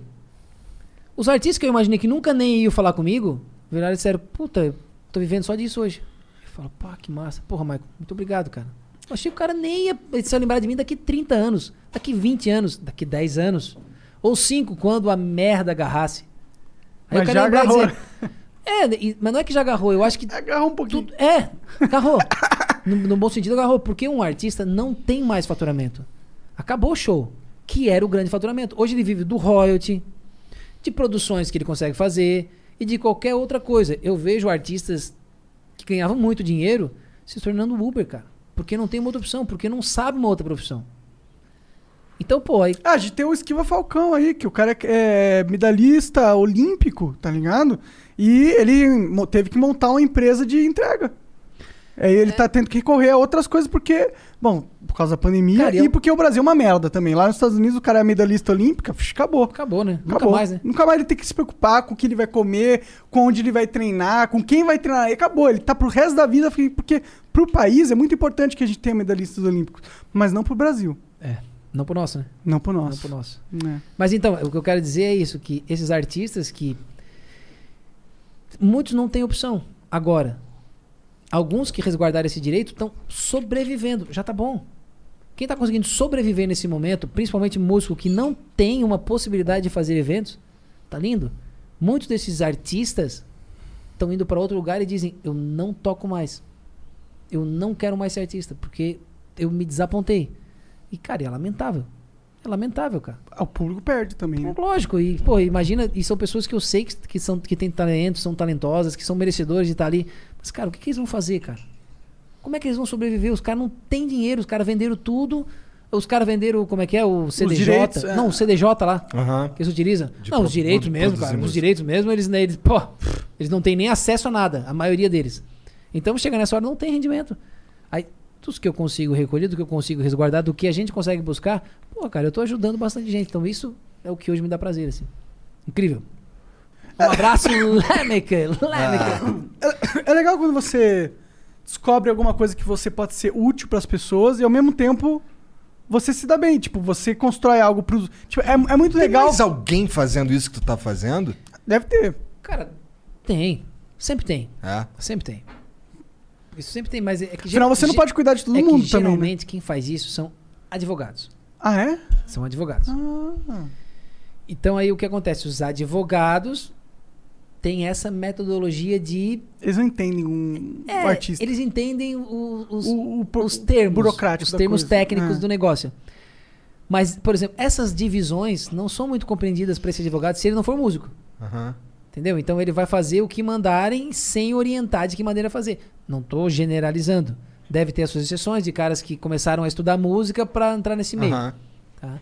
Mas vamos dizer que dentro da cena eletrônica aí eu sou um dos poucos assim que fazem isso. É, eu concordo com o Monark que tu encontrou uma parada que tu ajuda outras pessoas e fica todo mundo. Inclusive você ganha também. Todo É. mundo ganha, tá ligado? É. Basicamente você fala, ó, cara, ó, Só quem perde é os filhos eu da tô vendo puta, aí que né? tu tá perdendo dinheiro à toa aí.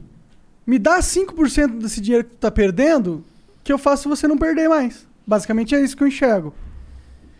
É, na verdade. Não, eu sei que tem muito mais, mas, É. tipo, a a- comercialmente pro artista e monetariamente, é, né? É, comer- com- é, comercialmente é assim, ó, cara, eu vou. A frase é: o que eu faço é uma gestão coletiva patrimonial artística.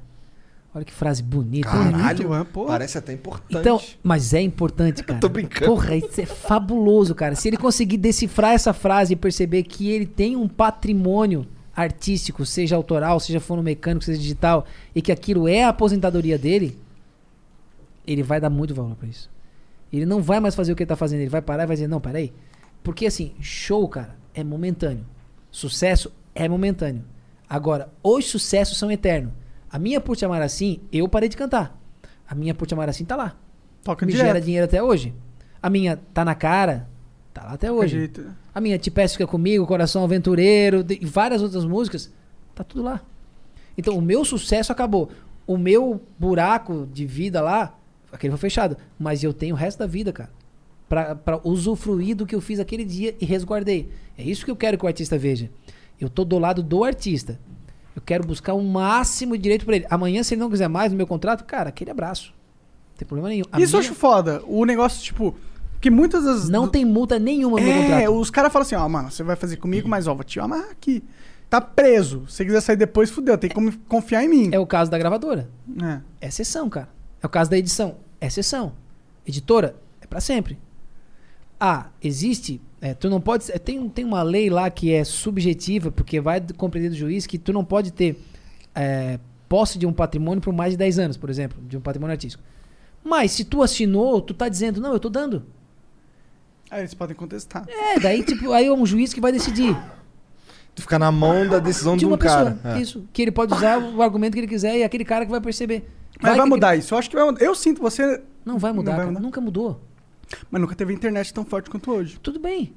Mas sempre existiu as regras, as leis, e daí, tipo, claro que hoje em dia os juízes estão muito mais acessíveis e maleáveis e, tipo. Mas ó, o meu argumento é que vai mudar a percepção do artista. Não, pelo amor de Deus. Então, A minha, aí, a minha parte eu faço, cara. se o artista não quiser assinar, não tem como. Não, é Não, tipo. não tem. Pá, pensa, todos os artistas falam, isso é furada.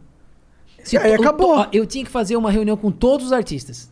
Ó, a classe eletrônica. Vou fazer uma reunião com eles. A partir de hoje, a palavra sessão não existe na vida de vocês. Porra, se ele dissesse isso, pra mim já tava lindo, cara. Sessão não, é só é, licenciamento. Isso é um termo.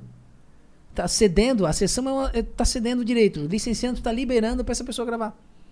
Então isso mudaria o mercado. E, tipo, isso não faria com que as gravadoras não lançassem mais o trabalho deles. Não tô falando isso. Entendeu? Por isso que não é que a minha luta é contra a gravadora, é contra algumas coisas que as gravadoras fazem, né? De posse indevida de patrimônio. Então, essa, por isso que é tipo é uma coisa que eu, que eu luto, assim, né? É, as edições só quando cabíveis e necessárias. Fica pro artista, o autoral, que é uma fatia desse negócio. Mas que o artista não sabe como registrar, se ele não fizer também não adianta nada, vai prescrevendo, vai se perdendo, se ele não buscar lá também. Então, tipo, tem que ter esse trabalho desses artistas para que a gente consiga resguardar esse direito deles. Cara, um dia eles vão me agradecer. Lá no futuro, esse cara vai me agradecer. Quando eu estiver bancando as escolas do neto. Isso.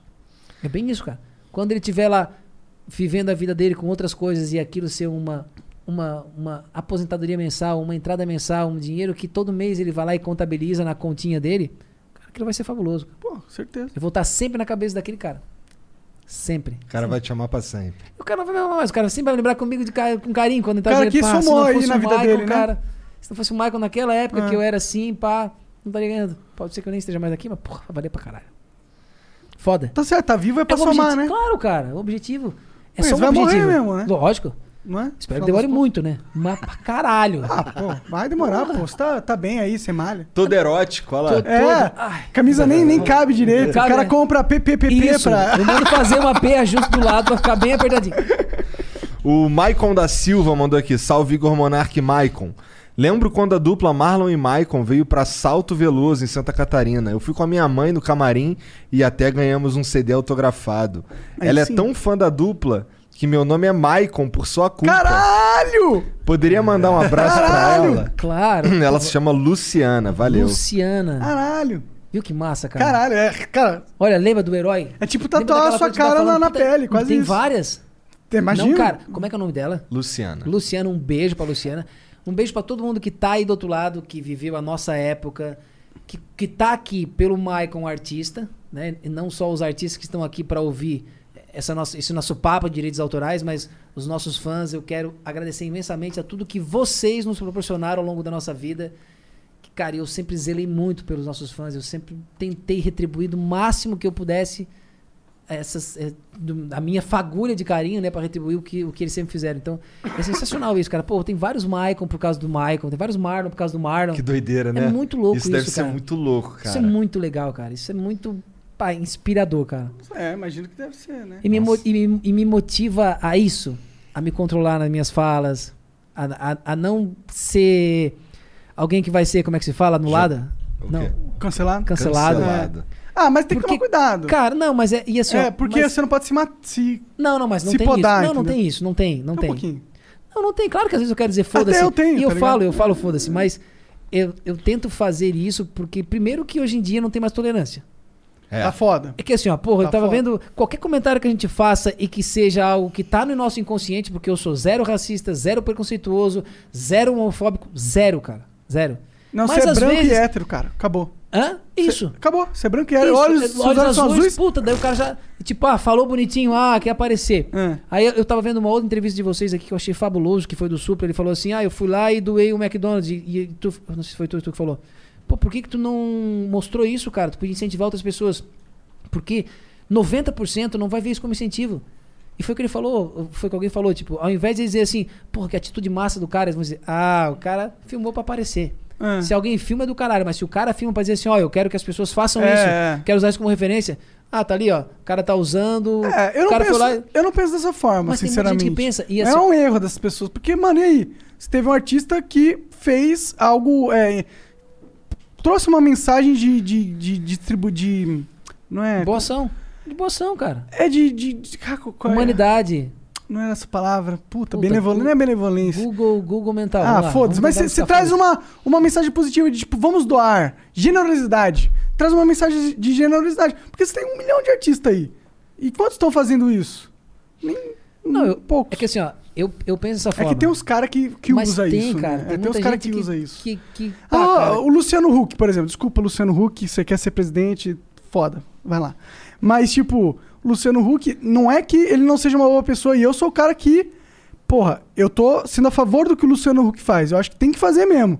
Mas ele é um cara que faz. que há muito da carreira dele, do conteúdo que ele criou, foi baseado em distribuir coisas pras pessoas. Foi baseado nessa. Porque essa generosidade também tem um poder é, de entretenimento forte. Sim. Ele fez isso. Agora, você vai falar que o Luciano Huck é um, um filho da puta por causa disso? Eu não penso, eu não penso dessa forma.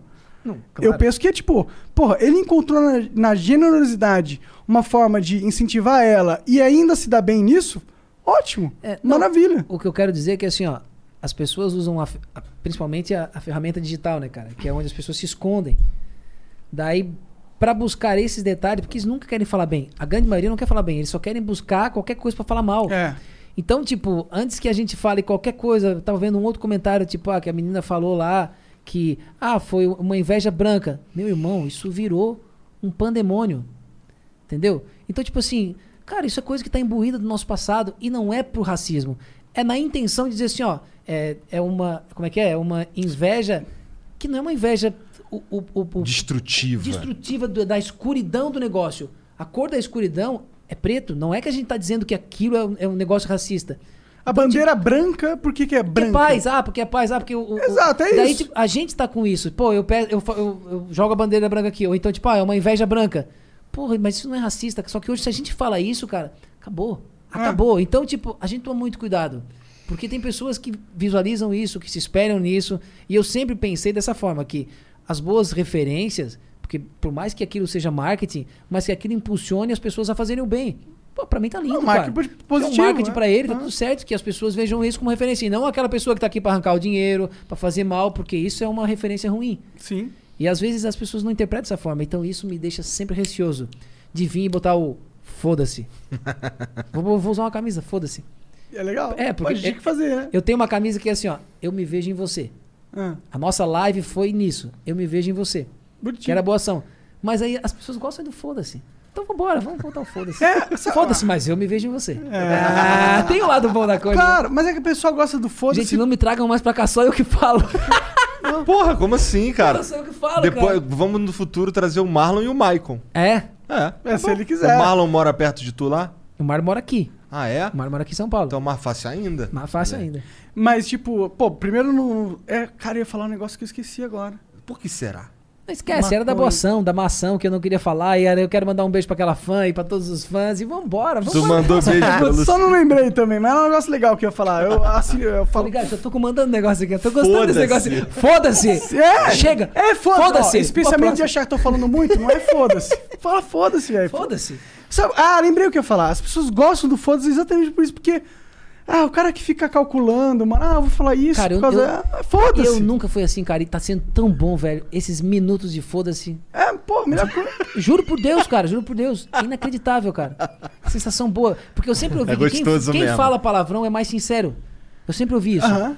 E eu, pá, eu, fui criado sem palavrão, assim. Tipo, a minha mãe sempre abominou isso. Dizendo, pô, como assim, cara? Tá maluco? Sua mãe é muito religiosa, não? Ou- não, a minha mãe não era, né? Hoje ela é pastora, né? Caralho, então, é, então não. talvez tinha uma pegada Mas religiosa mesmo, sempre ela teve, não tendo, sempre teve. é, é. Não, ela nunca era macido, assim, mas, Sim, sim. mas ela sempre foi Temente a Deus. temente vai. a Deus, vai. Ah. Então ela sempre cuidou muito disso com a gente. Então essa referência a gente não tinha. Mas eu sempre achava legal o cara que chegava, porra, ah, Michael, puta que eu pariu, né, cara? Eu dizia, pá, legal, cara, eu gostei desse cara. É, mas é mais autêntico. Eu acho que esse. É, e aí, tipo, por esses instantes. Caralho, eu- então imagina esse cara aí, se a gente tivesse conhecido uns anos atrás, esse cara ia ser meu melhor amigo, então. Ninguém fala mais palavrão que eu. Porque agora tu tá, tu tá Nutella? Não, não, não, é porque assim, agora ele já tá nessa, entendeu? Entendi, entendi. Mas você me Não, conhece. agora não, hoje. Tá. É verdade. só hoje, é só hoje, nesse momento da entrevista, um pouquinho antes que eu já vim nessa. Foda-se, porra, eu vi uma, vi uma Mas eu gostei disso, "Foda-se". que eu gostei que você veio nessa vibe foda. Vim, Porque é a cara. vibe que a gente quer trazer pro Flow, tá Pois ligado? é, cara, eu vi, eu, vi, eu vi várias entrevistas. Pô, o Marlon vejo- deve assistir alguma coisa, hein? Foi ele que falou pra você vir foda-se, não foi? Não, não, não. Não, não foi? Ah, Não, tá. o, o Marlon, o Marlon assiste direto, né? Quando- Assiste nada, para de mentir. Juro por Deus. Quando eu falei pra ele que eu vim aqui, ele falou, tá de sacanagem, né? É, Juro por Deus, cara. Falei, feliz. Sério, brother. feliz. Porra, esse programa é do caralho, cara. Porra, vai ver Pô, a que maneiro. que vai... Não, do caralho, cara. E daí Do eu falei pros meus funcionários. Tipo, claro, eu conhecia o Flow, mas eu não sabia da dimensão, tipo, né? Tipo, pô, primeiro programa. Normal, né? nem eu- ninguém Isso. sabe. E daí quando eu falei pros meus funcionários, eles falaram, tá de sacanagem que tu vai pra lá. Puta, a gente tem que se preparar porque o negócio vai bombar e não sei o que lá, pá. E eu falei, pá, cara, olha isso, cara. Foi, on- foi onde eu, eu... E daí comecei a ficar nervoso. Você ficar muito nervoso. Eu falei, fudeu, cara, fudeu. Agora você viu que não tem, por quê. Não, agora, tipo, cara, e, Foda-se. e sabe qual é a diferença desse, desse, desse programa Ah. e dos programas que eu participava? Era assim, sempre que eu ia num programa de televisão, tinha várias televisões pra visualizar o que tava acontecendo. Aham. Então, cara, aquilo te deixa. Pá, será que eu tô bem? Pá, será que as pessoas estão vendo o que eu quero ver? Será que meu cabelo também? Cara, aqui não tem nada, velho. Eu ainda cheguei aqui e eu falei, será que eles não se veem em nenhuma televisão? Não. cara? Isso é fantástico. Faz parte do nosso modelo não Bicho, se ver. Fantástico, velho. Cara, é como se a gente estivesse realmente conversando. É como se eu estivesse falando do meu negócio pra empresários. Que eu falo, que eu faço reuniões virtuais e eu explico, ó, é assim, assado, pô, eu- essa é a minha luta, é assim. O mesmo papo, velho. E eu achei que eu não ia conseguir canalizar dessa forma. Entendi. Porque, querendo ou não, tem gente lá assistindo. E eu sei disso, mas o fato de não estar vendo como é o que eu tô acostumado com o mecanismo de televisão, pá, me deixou à vontade, velho. Que bom, que bom. Demais, ah, foda cara. demais. E acho que Demais. essa é a força dos podcasts em geral, assim, que estão bombando hoje em dia na internet, né, cara? Pô, a cena de podcast tá muito forte. Resumindo, eu tô feliz pra caralho de estar aqui, cara. Pô, Valeu, cara. Obrigado. Demais, eu também tô feliz, cara. E sabe- Pra mim é aulas. Porra, e pra mim poder falar disso, cara. E eu sei que isso vai atingir um volume grande de pessoas que talvez não venham trabalhar comigo, mas que talvez vão se despertar e dizer assim: puta, era isso que eu precisava ouvir pra tomar uma atitude. Sair da, tá, do, do laço das gravadoras, da Isso. garra. É, sai disso de dizer assim: não, Buscar isso não dá nada, não, eu não preciso disso, não, isso nunca vai me gerar nada. E daí agora a pessoa fala: opa, tipo eles ali, ó. Sabe, tipo, eles estavam ouvindo e eles falaram que, porra, cara, que legal, coisas que eu não imaginei, e agora me deu o plim aqui. É, workshop. Quantos vai ter assim, cara? Aham. Então, olha que, que- que janela que, do, do que eu penso, do que eu quero, o quanto vai fermentar a minha ideologia, cara. Olha que do caralho, então. Feliz demais, cara. É nóis. Grato demais pelo convite. Porra, a gente que Porra, agradece. Incrível. Obrigado, obrigado. Pô, Mas ainda não acabou, calma. Não, vambora. Não é, não O repetir até o final, né? O Lelesh que mandou aqui, ó. Maicon, talvez valha a pena pensar num tamanho maior de camisa, hein? Daqui a pouco um botão voa no olho de um dos meninos aí. Tamo junto, lindões. É, Era pra passar uma coisa técnica. é, não. É, da metade pra baixo é sertanejo, da metade pra cima é intelecto, e aqui eu foda-se. Eu é o, é o eletrônico, é Tá, tá, não, tá bonitão, dá pra ver o biquinho do peito ali, ó. Sentado ele, ele abre mais, né? Ô, caralho, porra. Tá erótico, tá erótico. Foi a minha mulher que comedou. Não, não, me fuder esse né? Só me fuder aqui, né?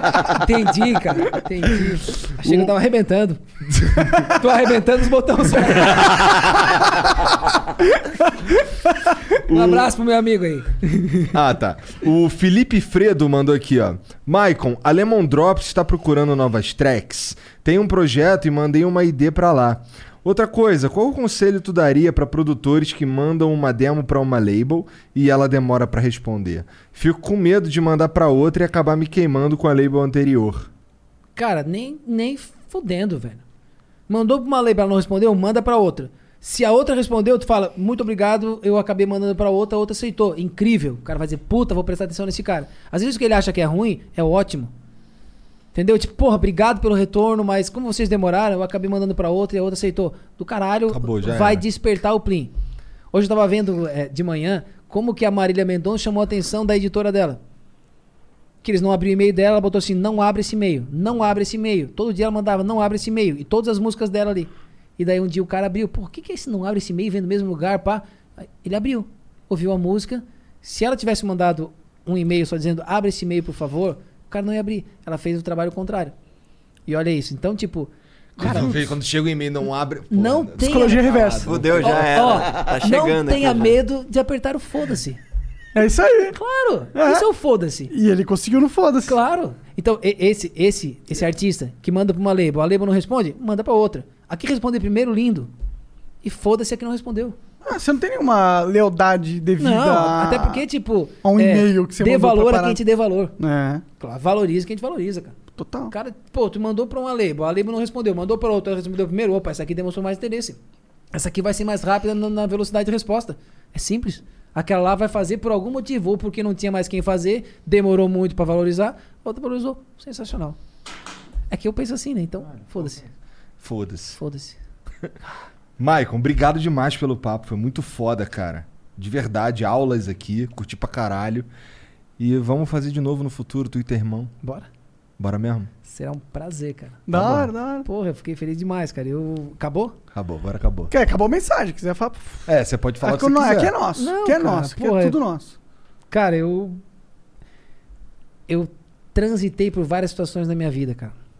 Por é, eu tive ao longo dessa minha vida, eu tive tiro, que eu levei. Cara, tu levou Eu tiro? levei um tiro, a bala tá até hoje aqui, ó. Você tá brincando? Porra, Sério? porra, isso, me fala, porra! Aí me levou de história, caralho, o cara levou um tiro da cabeça, tá ligado? porra! Caralho, Eu comecei jovem, assim.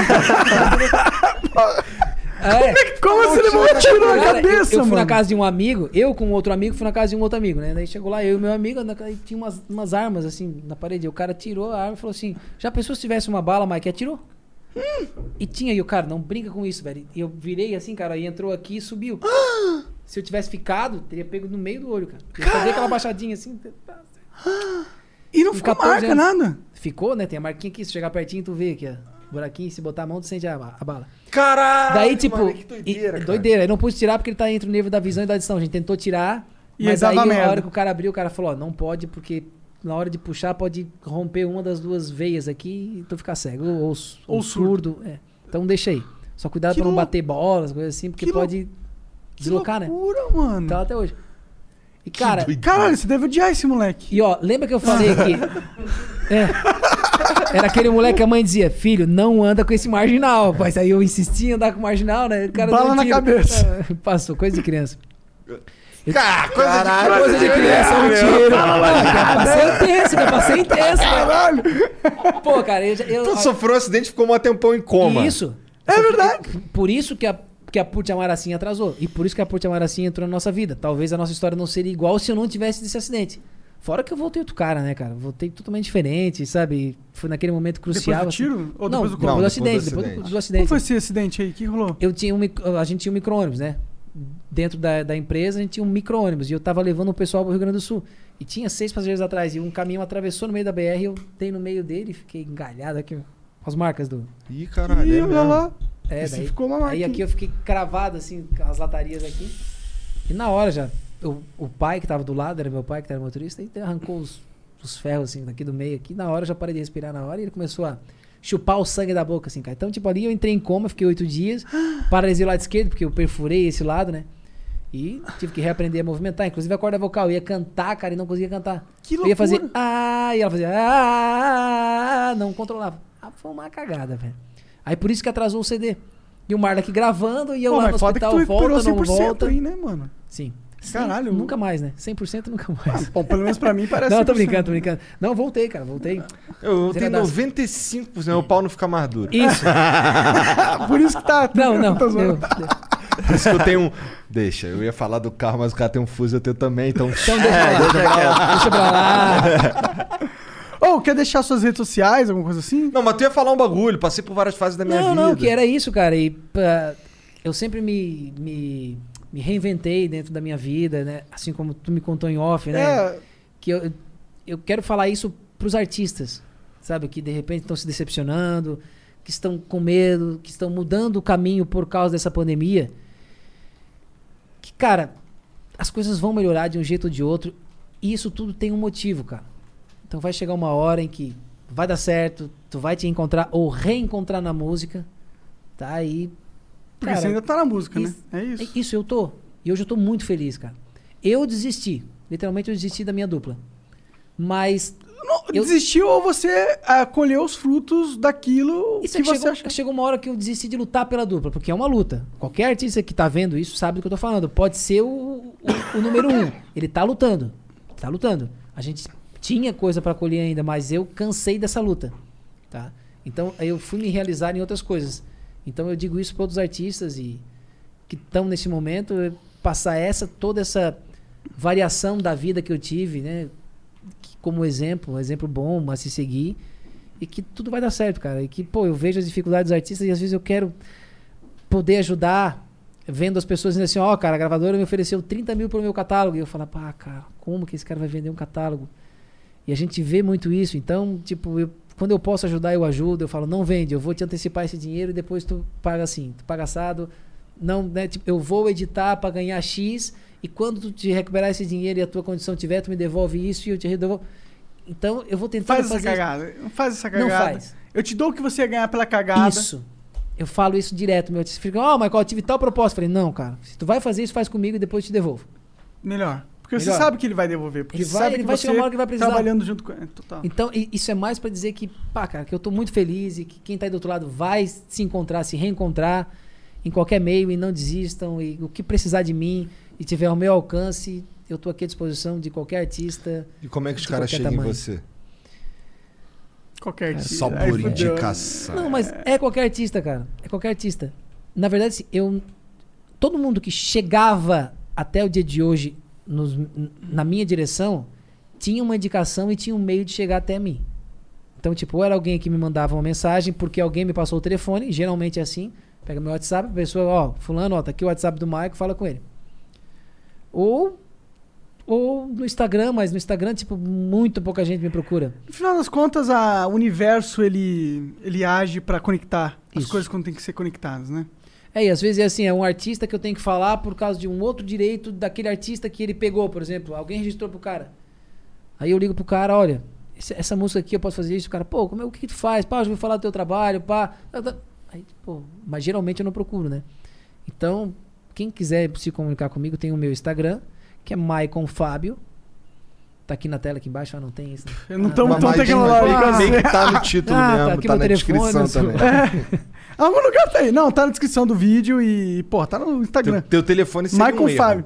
Não, mas não, o telefone É, não dá o telefone. WhatsApp do Michael é Tá, então é Maicon. Tu não tem Twitter, né? Não tenho, cara. uma, um 2021, acerto. Não, Michael. é um acerto. Twitter é uma merda. Não, eu, eu, eu tive Facebook e, cancelei também.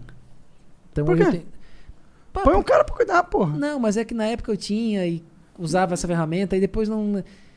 É que mudou. Ficava lendo os haters, ficava puto. Não, é que antes eh, tinha música que me ligava a eles, né? Entendi. Hoje em dia eu me desconectei a essa Esse responsabilidade artística. Porque quando tu tá lá, tu tens uma responsabilidade sobre o teu público. Então eu tinha que me conectar com eles.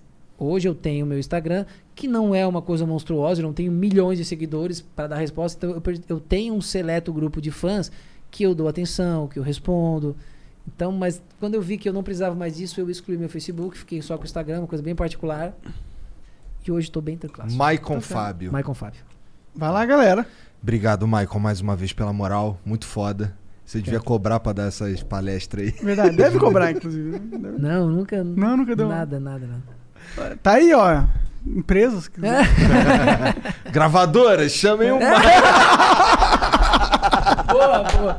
Sensacional, sensacional. E é isso, chat. Obrigado pela moral. Um beijo pra todo mundo. Boa noite. Valeu, gente. Tchau. Beijo. Tchau.